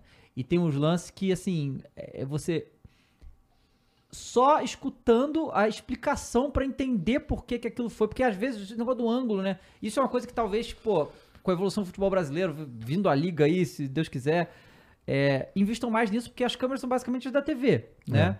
Sei lá qual é a parceria a CBF deve ter com as detentoras de direito, né? Mas as câmeras da TV. E aí, assim, às vezes tem mais. E, e- isso que, que, que deixa o torcedor puto. Um lance impedimento lá. Duvidoso, muito ali, né? É, só que o ângulo da câmera que mostraram é um ângulo que não tá aqui, tá assim. Sabe qual é? Assim, olhando você não consegue ver se o cara tá impedido ou não, porque não tá no, no- na, na coisa, né? E isso é uma coisa com só muito tempo de investimento pra mudar isso, né? É, e assim, às vezes a, a paralaxia, né, que a gente fala, às vezes ela cria uma ilusão de ótica. Aqui, se eu não me engano, no Mundial teve uma situação da bola sair ou não no Japão e Alemanha, se não me engano. Japão e é? Alemanha, não, foi absurdo. Pa- O, o- foi um fiozinho da bola ficou na linha. né? Mas se você fizer essa, essa experiência assim com a bola, pegar uma linha, se você colocar a bola lá na linha do outro lado, da linha lateral, é, a bola tocando a linha, a circunferência dela tocando a linha, dá a impressão que ela tá fora. Aham. Agora, se você fizer isso na linha de cá e para a linha para fora, dá a impressão que ela tá dentro. Então, essa ilusão de ótica, às vezes, acontece também na regra 11. E, cara, e a ferramenta que a gente tem é essa, entendeu? Então, às vezes, fica meio em xeque, mas aí tendo a, a montagem, a traçada, a- o árbitro, o VAR traçando a linha, já fica mais claro, né? Do que. E hoje, se a linha ficar sobreposta, ela é benéfica ao atacante. É, né? agora mudou isso aí. Mas assim, é de bom, é bom deixar claro também que ela tem que ficar sobreposta, Uhum. né? Se ela ficar lado a lado, mesmo que se Sim. tocando, não tá sobreposta. Aham. Ela tá lado a lado. Sim. É, E assim, é, em situações. o que como é que você gosta de operar? Em situações que é muito ajustado, tu prefere dar um impedimento ou, ou deixar rolar? no, no campo, você É, fala? É. É, os assistentes, é, na verdade o árbitro fica, cara, impedimento não. é o assistente que vai decidir. Não, tô dizendo, mas aí, mas aí te chamaram no VAR. E Não, é, o- é, chamou no VAR já era. Não, o impedimento não tem. O o impedimento não chama no VAR.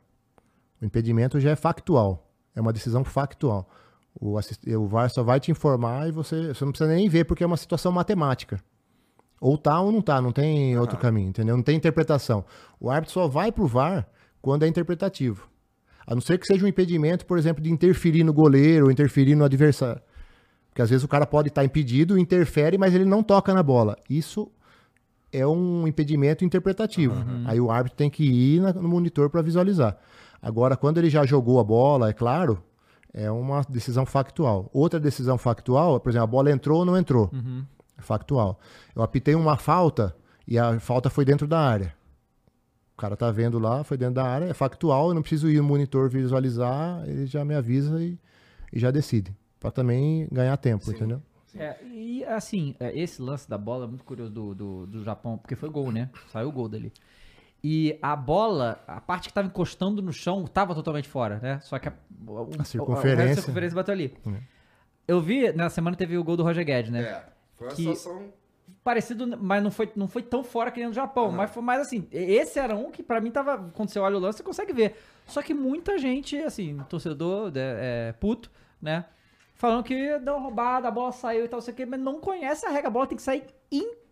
Toda a parte da circunferência dela tem que sair pra ser. Qualquer coisa na linha tá valendo. Né? Exatamente. 100% da bola tem que estar fora do campo. Que golaço, hein? Salve Que Roger Guedes. Salve Roger Guedes. Que Boa. golaço absurdo. Mas isso é importante, esses detalhes, porque eh, muitas vezes as pessoas não sabem disso, cara. É, sim. Às vezes a gente se Aí depara. árbitro. Não, às vezes a gente se depara com situação que os jogadores não sabem algumas regras, velho. Cara, isso é inadmissível, velho. Eu não, não consigo entender que. Uma vez eu conversando com um jogador, eu falei pra ele que ele reclamou, ele bateu uma, uma falta, deu na trave e voltou pra ele. Hum. Deu É uma, toques, deu, uma, né? é, deu uma pancada, deu um travessão, voltou lá fora da área e ele disputou a bola. É, tiro livre É que o Gabigol rolou isso agora. É, num ali, pênalti, né? pênalti. Mas na falta é mais difícil de acontecer. Praticamente impossível acontecer. É. né? E aconteceu aí o cara, não, mas ele não entende. Ele fala, cara, você deu dois toques na bola antes de outro jogador tocar. E ele não entendia, cara. Aí no intervalo eu falei pra ele, eu falei, cara, você sabia? Você não sabia isso da regra que não pode? Ele falou, não sabia. Ele falou, cara, você ganha muito mais dinheiro que eu com futebol. E que é o seu trabalho e você não sabe a regra, cara. É uma coisa muito básica. Aí eu falei, ele falou assim, não, você tem um livro de regra? Ele pediu um livro de regra, eu dei um livro de regra. Aí ele situação, passou, hein? passou umas, umas três, quatro rodadas e falou, Cláudio, já, já li umas 20 páginas, tô lendo, tô lendo. Mas é importante. E aí, às vezes, você vê que alguns detalhes, que às vezes são até benéficos para ele. O cara tem que entender como que funciona a regra de jogo, pra, que às vezes eu posso até ter benefícios sabendo a É. regra. Uhum, claro. E às vezes a gente vê que, cara, os caras não fazem força nenhuma pra. É. E é isso aí é uma coisa que os clubes podiam trabalhar melhor, assim, fazer. Eles fazem al- algo do gênero? Então, a CBF hoje está disponibilizando um curso, né? É uma, uma tipo uma preleção, assim, antes de começar os campeonatos, com todas as diretrizes que os árbitros vão seguir. E aí todos os clubes praticamente acho que participaram. Isso já é importante, cara, já é um passo, entendeu? É, Porque todos assumam um compromisso de arbitragem, porque, cara, a arbitragem é.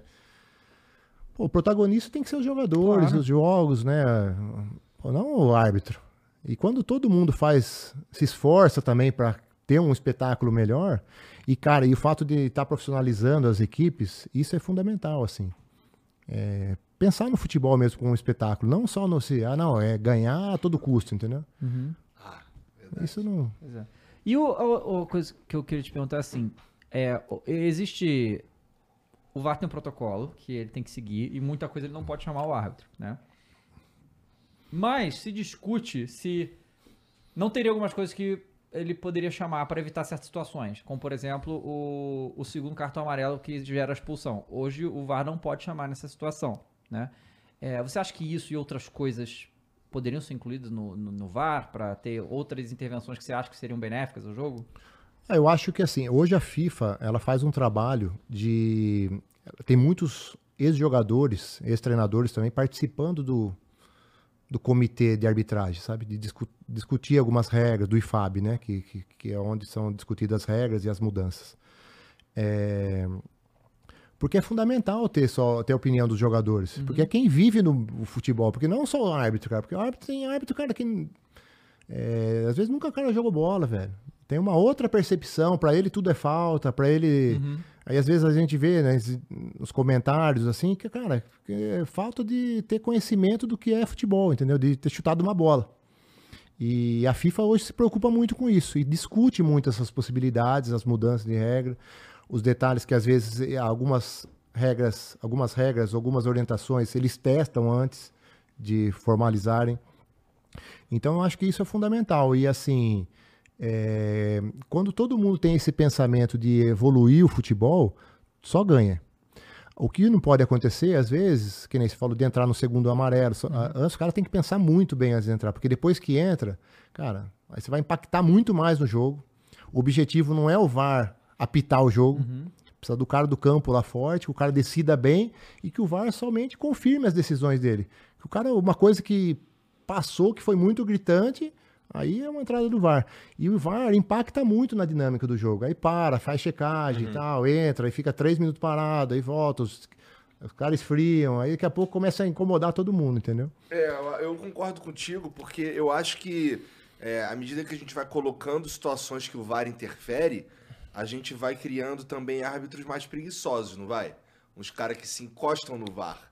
E não poderia ser o que eu tô dizendo, assim. Não tô dizendo que é o caso, mas à medida que a gente. Se a gente for colocando muitas situações que o VAR entra, o, o- o árbitro de campo ele fica esvaziado de poder e de. Sente, pode sentir um certo esvaziamento de responsabilidade também, né? Então, mas a, a linha hoje que a FIFA segue, a, a Comebol, a CBF e a federação, é, o árbitro que usa muito o VAR é porque o cara tá decidindo mal, velho. Uhum. Entendeu? Então é muito claro isso que eles querem árbitros que decidam bem, que o VAR vá. Você decidiu, pra mim foi pênalti, o cara calçou embaixo, tal, e o VAR vai lá, busca a imagem, ó, exatamente isso que ele falou.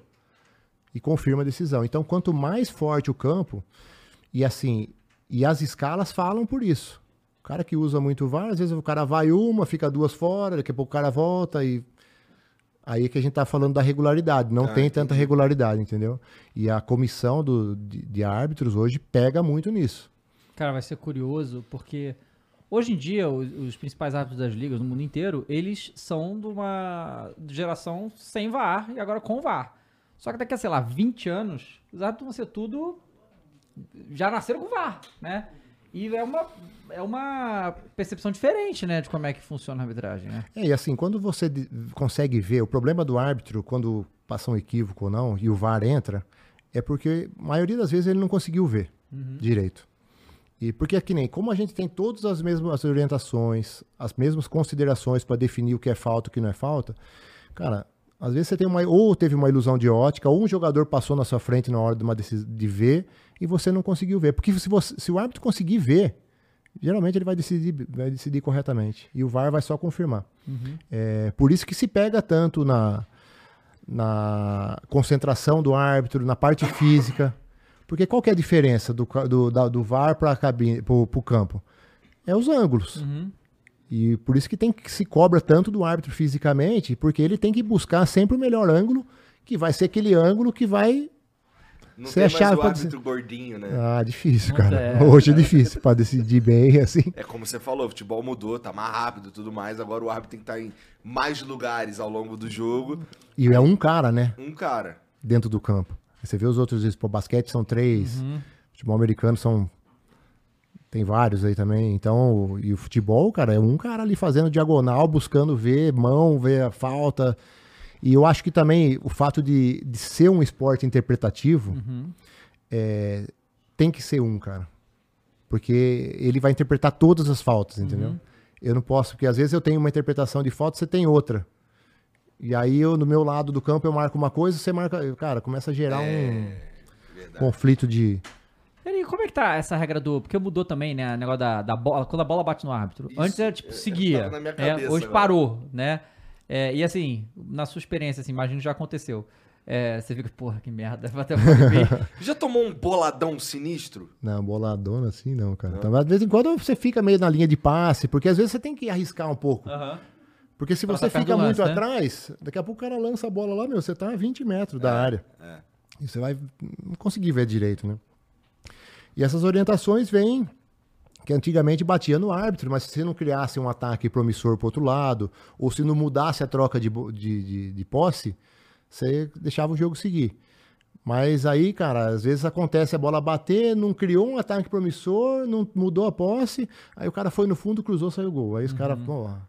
Aí como os caras querem achar cara alguma coisa, fala, a culpa juiz. foi do cara É. lá que bateu lá na área nossa. E então, melhor pi, para, dá bola ao chão e, E devolve pro time e que- reinicia. quem era. É, que tava com a bola. Que tocou a última vez na bola, Aham. né? E tá funcionando isso aí, assim, né? Mas é, mas é. É, foda, quando Foda, bate a pô. bola, é foda. Eles tomam uma vaia lá, tá? É, Aí o narrador, sai daí, juiz. Pô, Klaus, sabe, é, jogou de volante, né? Os caras falam, desarmou, Klaus, desarma. No teu caso, não fala o árbitro, fala o Klaus. Exatamente. né? Então aí o problema fica um pouco maior, um pouco mais pessoal. É, e a gente usa, eu procuro usar isso, né, cara, da, de forma benéfica, né? Uhum. E principalmente em, em reuniões antes do jogo, assim. Que a gente cria um nome, né, meu? E o Klaus não é o Rafael, né, cara? É o nome do meu pai, é o nome dos meus filhos, então é muito mais forte do que você imagina, né? Então tem que usar isso aí de motivação, cara, pra. Da mesma forma tem, que. tem o ônus, mas também tem o bônus. Pô, da mesma forma que quando criticam dói, quando elogiam, cara. E hoje a gente vê assim, a mídia elogia bastante, cara, quando tem uma, boas arbitragens. é, ajuda muito, porque tem que ser valorizado também. E os clubes, Acabou a central da pia, é. né? E os tá- clubes têm que valorizar, porque quando tem alguma situação que eles se sentem prejudicados, eles reclamam. Sim. E justamente. Mas quando tem arbitragens boas, eles têm que elogiar também. Pô, esse cara apitou bem. E às vezes na base, muito mais que isso. Porque às vezes tem um moleque lá na base, o cara tá apitando bem e tal. E às vezes alguém não tá percebendo. E às vezes quando chega informações de, clu- de clubes que avisam, não, ó, cara, tem um moleque que apitou bem pra caramba meu jogo aqui e tal. E isso é importante, cara, pra ajudar a desenvolver também a arbitragem, né? Cara, e o. Como é que funciona? A, a- regra pros jogadores e pros técnicos, ela é diferente em relação ao comportamento? É a mesma coisa? Porque a gente tá vendo, assim, a gente tem o Abel Ferreira aí que já foi expulso pela oitava vez, eu acho, que é um absurdo. É, mas o, o técnico brasileiro também, ele se exalta demais, né? E só que ele não tem contato físico ali, né? Mas ele também é punido que nem os jogadores, ele deve ser punido que nem os jogadores, ficar reclamando, ficar perturbando. É, antigamente não tinha cartões, né, pro, pra comissões técnicas. Ah, não tinha? Não tinha. Nossa, foi de uns.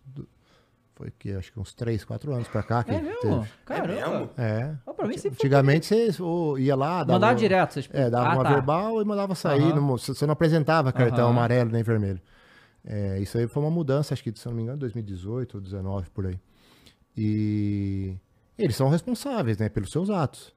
Assim como o jogador.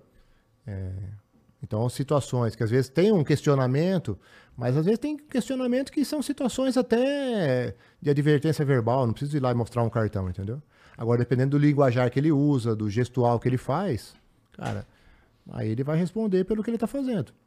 E tu leva pro coração essas paradas que os caras falam pra tu no meio do no campo, lá no calor do momento? Não, cara, porque o jogador, assim, se o cara não te ofe- não ofende, não tem uma ação. Cara, às vezes você consegue ter uma troca e o cara e resolver o problema, entendeu? Não, mas às vezes os cara, o cara te ofende. Ah, mas se ofendeu, vai embora, velho. Vai embora. Não tem mas- outro caminho. Mas leva pro coração. No outro, num jogo seguinte, ali tu já vai ficar, pô, esse maluco é mó filha da puta. Não, cara, porque o cara vai. Pô, às vezes eu joguei, então o fato de ter jogado me ajuda demais, assim, cara. Porque a gente sabe que o cara ali na, na emoção, que nem eu, dava, eu não dava problema com o árbitro, mas eu era problema com o adversário, assim, sabe? É, então você sabe que na- no calor do jogo as emoções se afloram, mas você tem que ter responsabilidade. E às vezes você fez uma coisa que depois você vai se arrepender, mas só que você vai ser punido. E às vezes o cara mesmo, depois do próximo jogo, o cara vem lá, ó, desculpa aquele dia lá, tal, foi mal. E, cara, faz parte, entendeu? As pessoas erram e tem a possibilidade É, de. isso é uma coisa corrigir. muito, muito do, do brasileiro, porque assim, olha, já deve ter hav- havido situações, mas eu não me lembro de ver reclamação de técnico e de jogador mudar a decisão do árbitro. Ah, sim. Ah, o objetivo deve ser sempre pressionar pra próxima é, marcação. é, é isso, né, basicamente. né? É, nunca aconteceu isso. Vou, O vou cara, mandar- vem, o cara vem e reclama. Pô, não é vermelho não, pô, é mesmo, né, cara? Acho Cara, que eu vou botar razão, isso acho aí. que eu vou mudar. Pô, não foi pênalti não, irmão. Tá bom. Tá bom. Não, não foi não. É, ele me convenceu. Cara, não vai acontecer nunca. Então não sei porque os caras reclamam também. É, eu acho que vai mudar a nossa cultura mesmo de achar essa coisa de que joga pro próximo e tal, né? Dirigente faz isso também, é um negócio que tem. É, pressiona o, o árbitro a compensar, né, no é, futuro. tem isso, né? né? Quando um jogador é expulso aqui, todo mundo só tá esperando quem vai ser expulso do outro lado, né? Essas coisas que, é- que do futebol, né? É, tem que ter. Cara, frieza. A gente trabalha com futebol, né? Mas o importante do árbitro em si é estar concentrado e sereno ao mesmo tempo. Uhum. Pra você conseguir ver e decidir com. Porque o, é, o, o árbitro é totalmente o oposto do jogador. O jogador, ele toma decisões, às vezes, com emoção ali.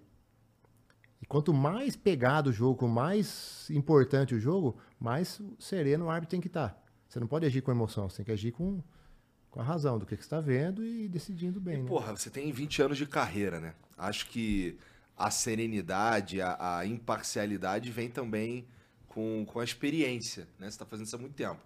Ah, vamos lá. não é para tu, eu não tô perguntando pra você qual é teu time. Eu só tô dizendo que, bom, quando a gente entra pro futebol, a gente curte um time, Ah, o jornalista, o jogador, o árbitro, talvez. E mas ao longo do tempo, essa suponho a gente já conversou com vários jornalistas, vários jogadores, e eles já me falaram, cara, essa paixão que eu tinha de, de garoto, ela vai se diluindo e eu vou ficando mais amigo mesmo é das pessoas. É o que eu ouço bastante de jogadores e de, de jornalistas. E, pô, no caso do, do, do árbitro, um cara com 20 anos de, de profissão, ele já consegue fazer isso com naturalidade, nem é mais uma questão, né? Não, cara, isso aí é, é da mesma forma que os jogadores aí te relataram. É, por exemplo, você não acha que todo mundo que joga lá no Santos são, santistas? Exatamente, exatamente. Então a gente vê o futebol como uma profissão, é um trabalho. E às vezes quando você é garoto, cara, você tem seus ídolos e tal, aí quando você vai trabalhar nos jogos desses caras que você tinha como ídolos, você vê que as pessoas não são do jeito que você imaginava. E isso causa até uma frustração, assim, né? É, então você começa a entender que o futebol, cara, é uma, é uma profissão e você, eh, você vai ser recompensado pelo seu resultado, que você entrega como profissional. Se você vai bem, você vai ter vida longa, você vai ter colher frutos. Se você vai mal, e, e isso pode ocorrer em qualquer função na- na- que trabalha com futebol, cara, você vai ser vai perder. E, e uma coisa importante que às vezes os árbitros também a gente não vê que eles não entendem é que assim a gente trabalha com rendimento. Então, cara, o cara que rende mais, ele tem que ser beneficiado. Ah, não pode ser porque precisa dividir o bolo, cara. Pô, a seleção brasileira não é assim. Não, a seleção brasileira eu vou ter que convocar um de cada estado? Não, eu vou convocar os melhores. E a arbitragem também funciona dessa forma. É claro que tem essa dinâmica aí dos estados, que a gente tem que ter uma gama maior, porque senão também você vai ficar a pé de árbitro. Aham. Mas tem que. O espaço é dos melhores. Mas nesse sentido de, do, do árbitro, é, vou usar você de exemplo, 20 anos de carreira e tudo mais, é, o que, que você acha desse lance de você, por exemplo, não poder ap- apitar uma, uma final de Libertadores que tem um brasileiro? Na tua opinião, é, porque assim, não é qualquer árbitro que vai api- apitar uma, uma final de Libertadores. É um cara experiente, é um cara que já se provou ao longo do tempo e tal. Então pode-se, teoricamente, esperar desse cara uma arbitragem isenta. Não, Talvez isso, não sei, mas assim, na minha. é- é- é- eu acho que se faz isso pra evitar situações. Exatamente, são preven- são situações preventivas. Isso acontece no Mundial, né? Que por exemplo, a Argentina indo pra final, a gente ficou impossibilitado de trabalhar um jogo de Sul-Americano. Argentino pra final? É um, os árbitros É brasileiros. porque se coloca o Klaus, ele ia França Não, não, pra caralho, né? Tô É brincando. mesmo? Os, bra- os brasileiros foram se possibilitar porque a Argentina tá lá? né? É, porque assim, a- nosso continente são 10 países, né? Então tem uma proximidade grande. Então, Mas na verdade ia funcionar ao contrário, essa, essa É, teoria, né? É, mas, mas são situações que se evitam. São situações preventivas, assim, que evitam a para que tenha problema, entendeu? E a gente entende, porque também ah, você vai fazer uma é, pô, profissionalmente seria muito bacana, mas é uma Mas, coisa- mas eu, eu, eu, eu acho que eu tô. Eu tô pensando no que eu perguntei e eu acho que eu falei merda. Porque, ó, é. Por mais que você faça o melhor trabalho do mundo, o argentino vai ficar puto É, com alguma porque- coisa, né? é porque assim, Se o- perder, no caso. Não, né? o jogo de futebol, ele pode ter situações sendo, durante lá, o tempo todo que não teve nenhuma polêmica, não se criou nada e meu, passou tranquilo, entendeu? Mas quando se tem uma, uma situação, essas situações que eu falo que são cinzas, que você acha uma coisa e ele acha outra, já vai dividir opiniões. E aí se tem um árbitro que não é, que tem uma possibilidade de ter, não ter tanta isenção, cara, vai É. dar pano pra manga, entendeu? vai, vai então se mesmo. você consegue evitar e também tem árbitros gabaritados, porque não é só aquele cara que você pode evitar, é melhor, né? Uhum. Então é, é compreensível assim. É compreensível mesmo. Então, resumindo, eu falei merda. Ah, é uma, é uma ponderação. Eu já pensei muito nisso aí também, mas é porque é aquela coisa que a gente fala. A, a torcida não, não, não trabalha com realidade, trabalha com emocional É, o 100%. tempo então, tipo, qualquer coisa que puder. É bom até pra usar- proteger o próprio ar. É, Exatamente. claro, né? porque Se cria uma situação, cara, que Pô, você não É falou. desgastante Você não falou pra gente. Porque assim, é, todos os árbitros que a gente falou aqui, a gente perguntou como é que eles viraram árbitro, é, são sempre histórias diferentes. Como é que foi a sua, assim? Você é jogador, viu que não ia dar, mas assim, de ser jogador, não vê que ia dar, fazer educação física, que você falou, e, e resolver ser árbitro, tem alguma É, foi um caminho assim meio. Eu nunca me imaginei como árbitro, falar a verdade. É, aí Eu parei de jogar. Cara, assim, pro meu pai foi meio frustrante assim, eu ter parado, porque todo mundo achava que eu ia ser até ter mais sucesso que o meu irmão, assim.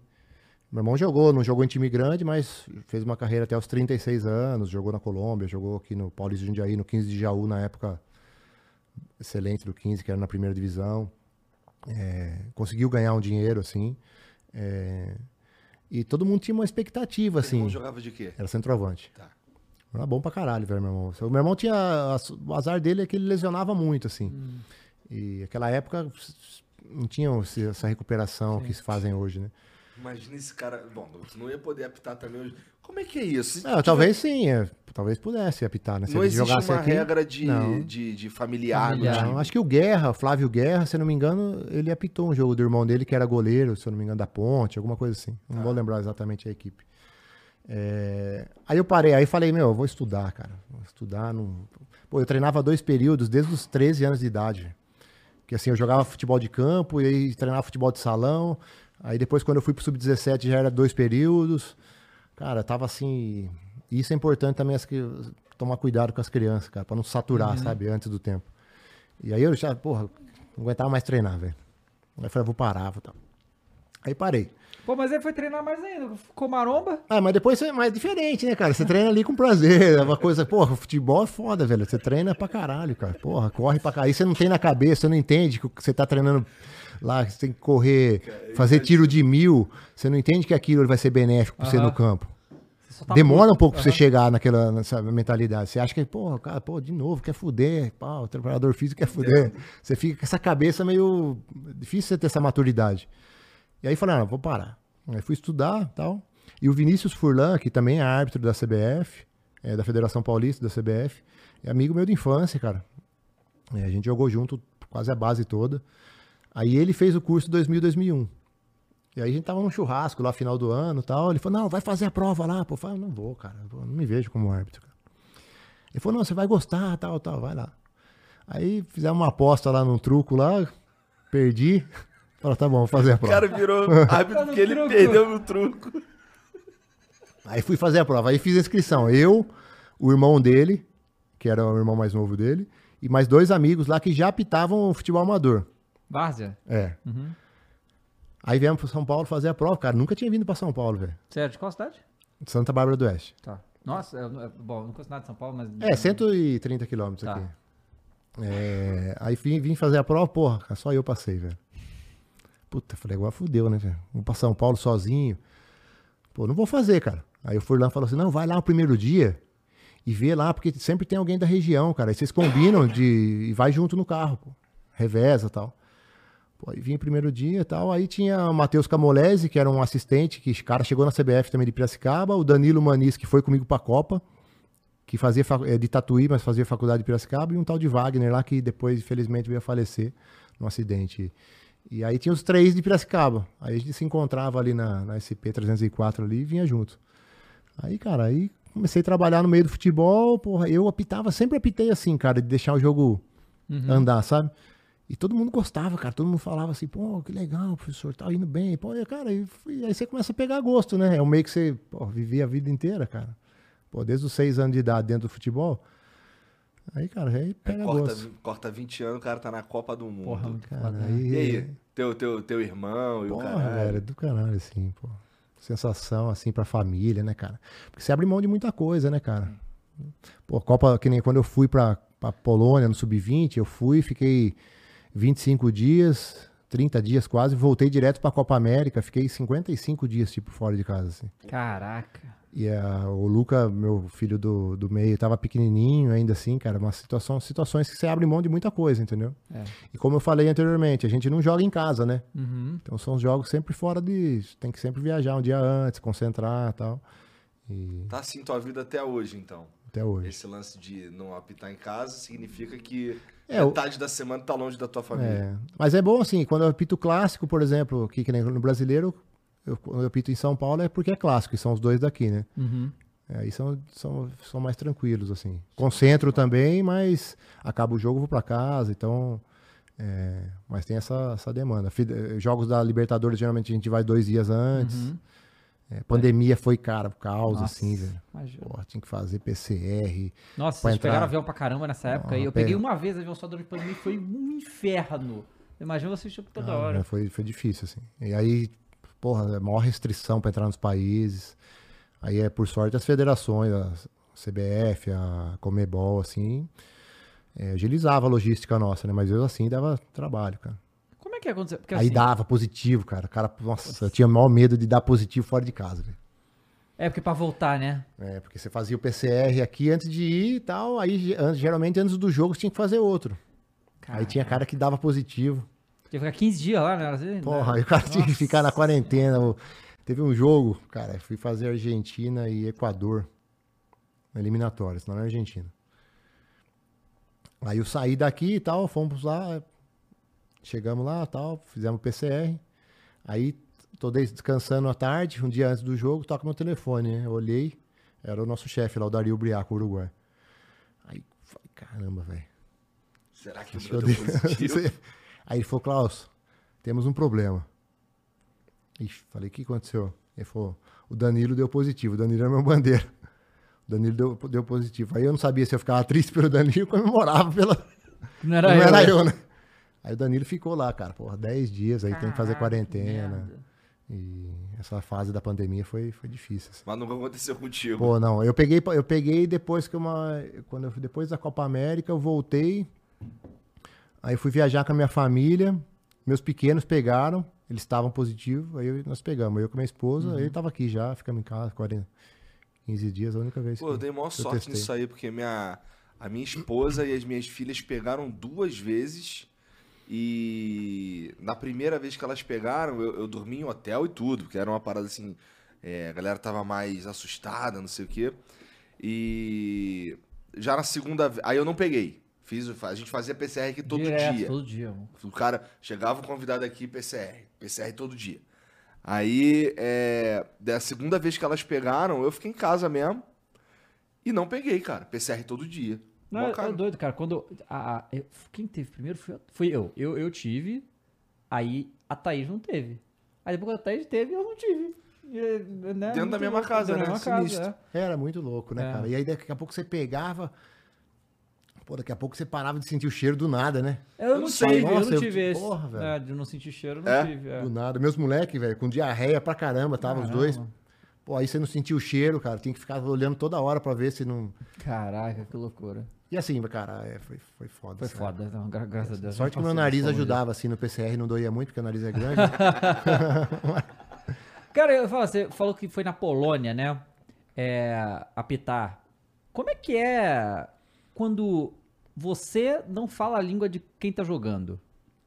não, mas geralmente você fala, cara. Todo mundo fala inglês. Ah, não, você fala inglês então. É, então, Mas assim, é- é, por, e esse é um dos requisitos também, cara, que a, que a FIFA e a própria Comebol, assim, elas têm que pegar, nos, pegam no árbitro, né? De, de- de pedirem que faça espanhol, que faça inglês, porque, cara, você vai, você vai precisar, entendeu? Sim. Eu, 2014, eu não falava nada assim, cara, de espanhol, assim.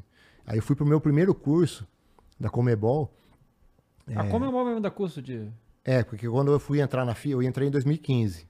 Aí, 2014, no final do ano, a Comebol chamou todos os árbitros que iam entrar em 2015, os novos. Cara, me senti assim, é só gente que não fala espanhol aqui no continente, né?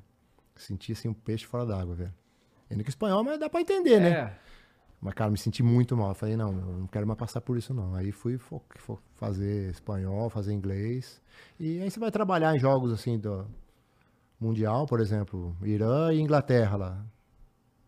Os iranianos todos falam inglês, cara. A maioria joga fora, então... Aham. É. Foi nesse momento aí da tua carreira que tu, tu meio que se tornou árbitro dedicado?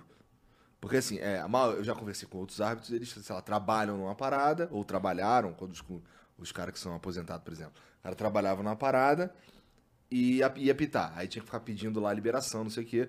Tu falou que, assim, tá num momento que você é, meio que só, você só apita, É. né? Quando é que Não, isso eu- aconteceu pra você? Não, 2012 foi quando eu tava com esse. que eu pesava 100 quilos aí. Foi nessa época que eu comecei. É o que aconteceu? Nessa época, o Brasil perdeu muitos árbitros por parte física. Pra própria Copa de 2014, assim, teve os principais árbitros acabaram não indo por parte física. E aí eu, na minha cabeça, tem que fazer leitura também, né, cara? Fala, cara, os caras não vai colocar ninguém na FIFA que corra risco do cara reprovar no teste, velho. Aham. E o teste é foda, velho. Não é fácil, não. Se o cara não mesmo? tiver treinado, o cara. Quando que mudou esse teste? Porque antes era mole, entre aspas, e aí. É, antes era o teste de Cooper, 2006 foi criado o teste que é tiro de 150 metros. Tiro de velocidade de 40 e depois 20 tiros de 150. Aí 2014 mudou pra, em vez de ser 20 de 150, 40 de 75. Cara, se o cara não tiver treinado, não faz, velho. Uhum. E, e aí na minha cabeça, cara, eu falei, pô, tem que mudar, tem que. Os caras têm que bater o olho em mim e falar, não, esse cara pode ir que não reprova fisicamente, não, vai embora. E aí eu, nesse momento, comecei a me dedicar mais, assim, né? É, eu tinha uma assessoria de corrida no interior, né? E aí eu vi- vim para São Paulo, me casei também com a, a minha esposa. Aí a gente tem uma clínica de fisioterapia, de pilates, tem um café ali também na, na região de, de Moema ali. Eu tenho algumas coisas, fiz um investimento também fora, entendeu? É, mas é a minha esposa que cuida de tudo, assim, eu não Entendi. consigo. É, não dá, né? Não dá, não dá pra controlar. Ela que segura o rojão. Por isso que eu tava falando que, a medalha é muito mais dela do que mim, porque pô, cuida da família, cuida da- dos negócios, então é. Aí nesse momento, cara, e é um momento assim, cara, os árbitros jovens, cara que trabalha, que tem outro trabalho, e pra conciliar, pô, o cara sofre pra caramba, velho. É difícil, porque não consegue sair do trabalho, pô, tem.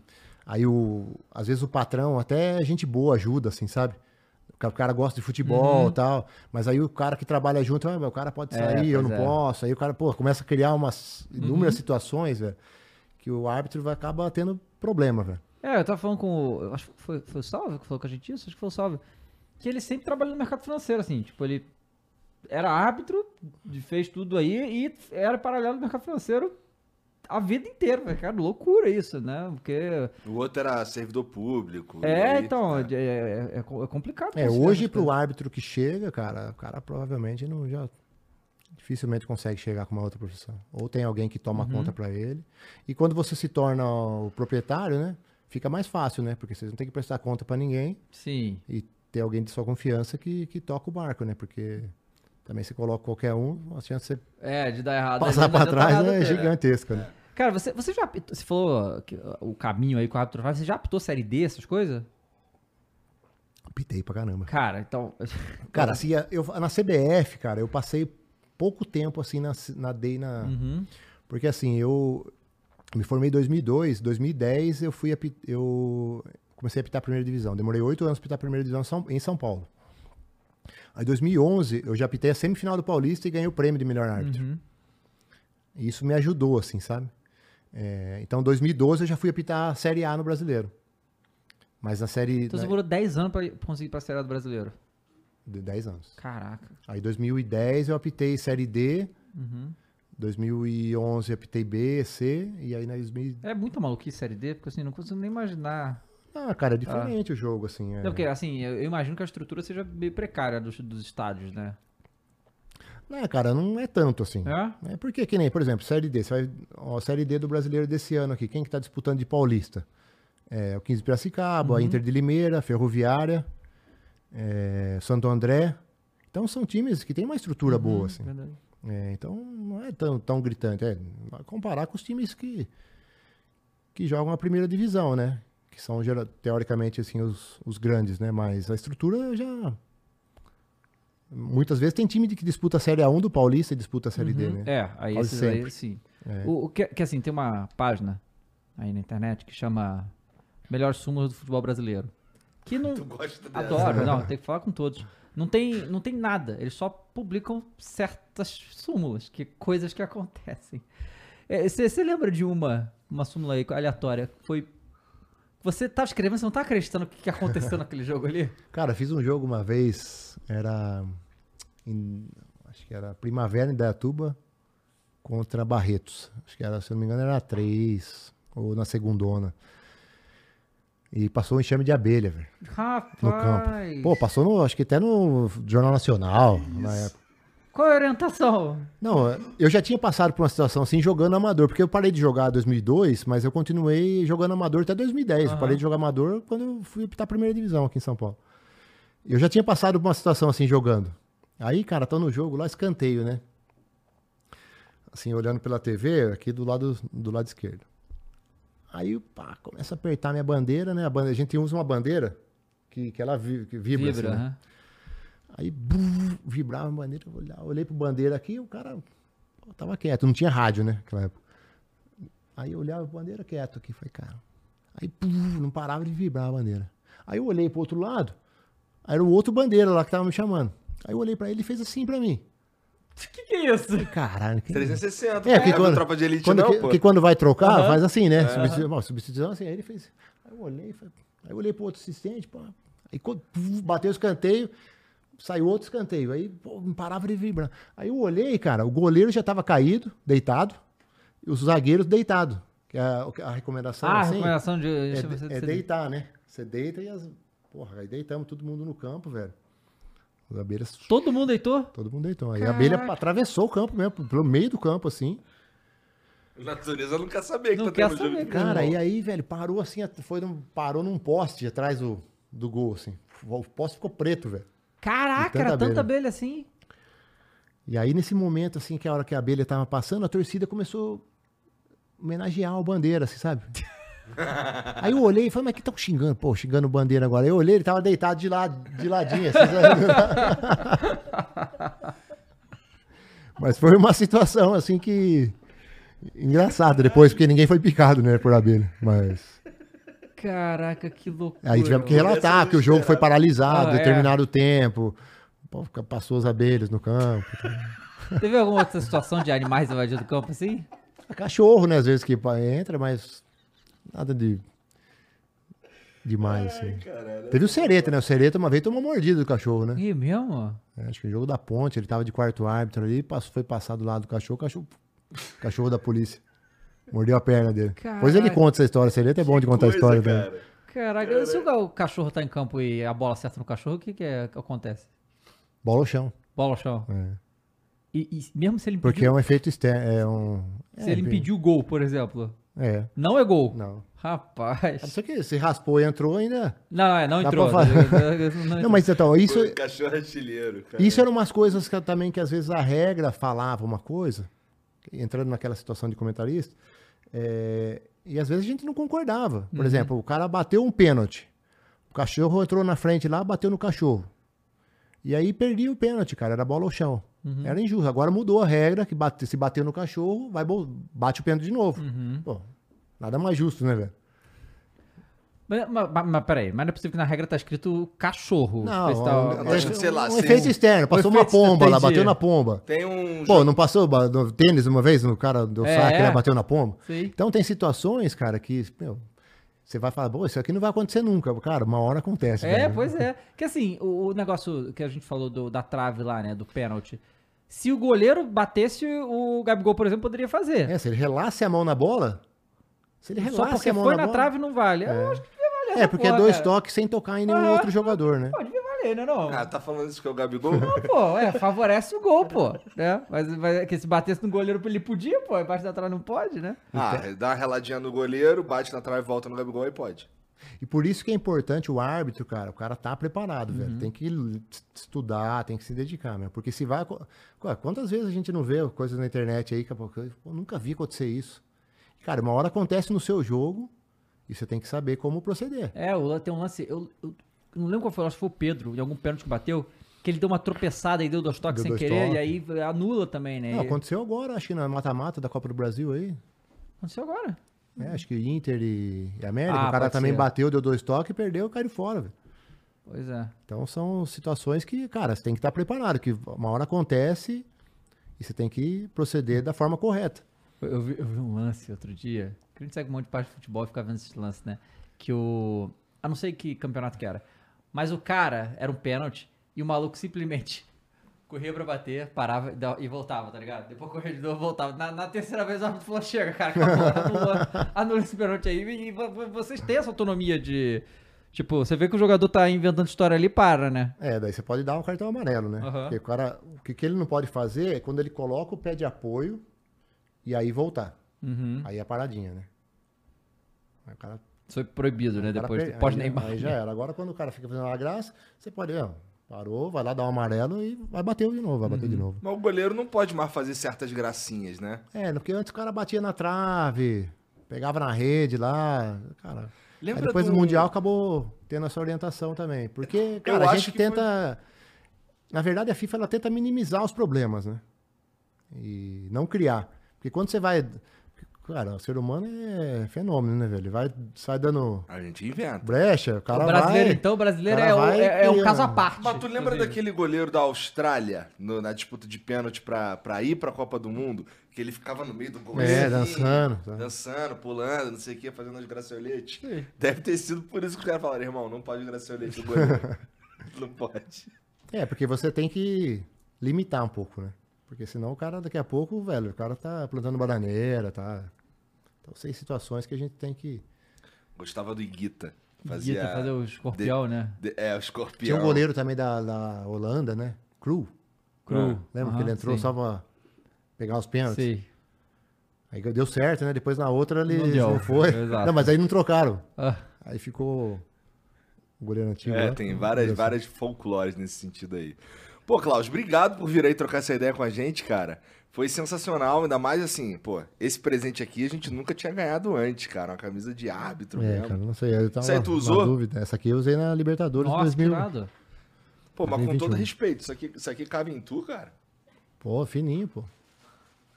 Por isso que é, é, te- é a técnica do Daronco lá pra ficar forte. É isso, exatamente. Dá uma apertada, você ainda bota aquele treco no braço Bota desse negócio o aí, porra. controle, bandeira, mais o rádio. Pois é. Você assina pra gente nossa camisa também? Claro. E, cara, tu usa redes, tu usa redes sociais? Cara, eu não tinha rede social. Olha. Aí agora, depois, não, depois eu acabei. Eu fiz na época da pandemia, redes sociais. É, fiz Instagram lá e Facebook.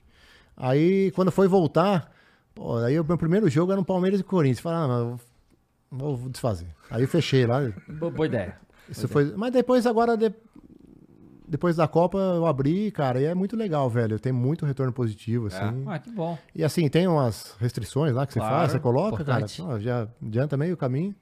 E... e é uma ferramenta legal, cara, porque tem muita gente, cara, que você encontra na vida, assim, pô, pessoal que fez faculdade Sim, comigo, é verdade. você acaba perdendo contato. Que e... é, o, o- que é a origem, né? O- A ideia inicial É, a das ideia redes sociais. inicial né? das redes sociais é essa. E, cara, e, e assim, eu vejo, assim, é, o, o retorno do meu trabalho, cara, muito positivo, muito legal, assim, é uma coisa bacana e tá seguindo aí, tamo aí. E como é que é teu arroba lá?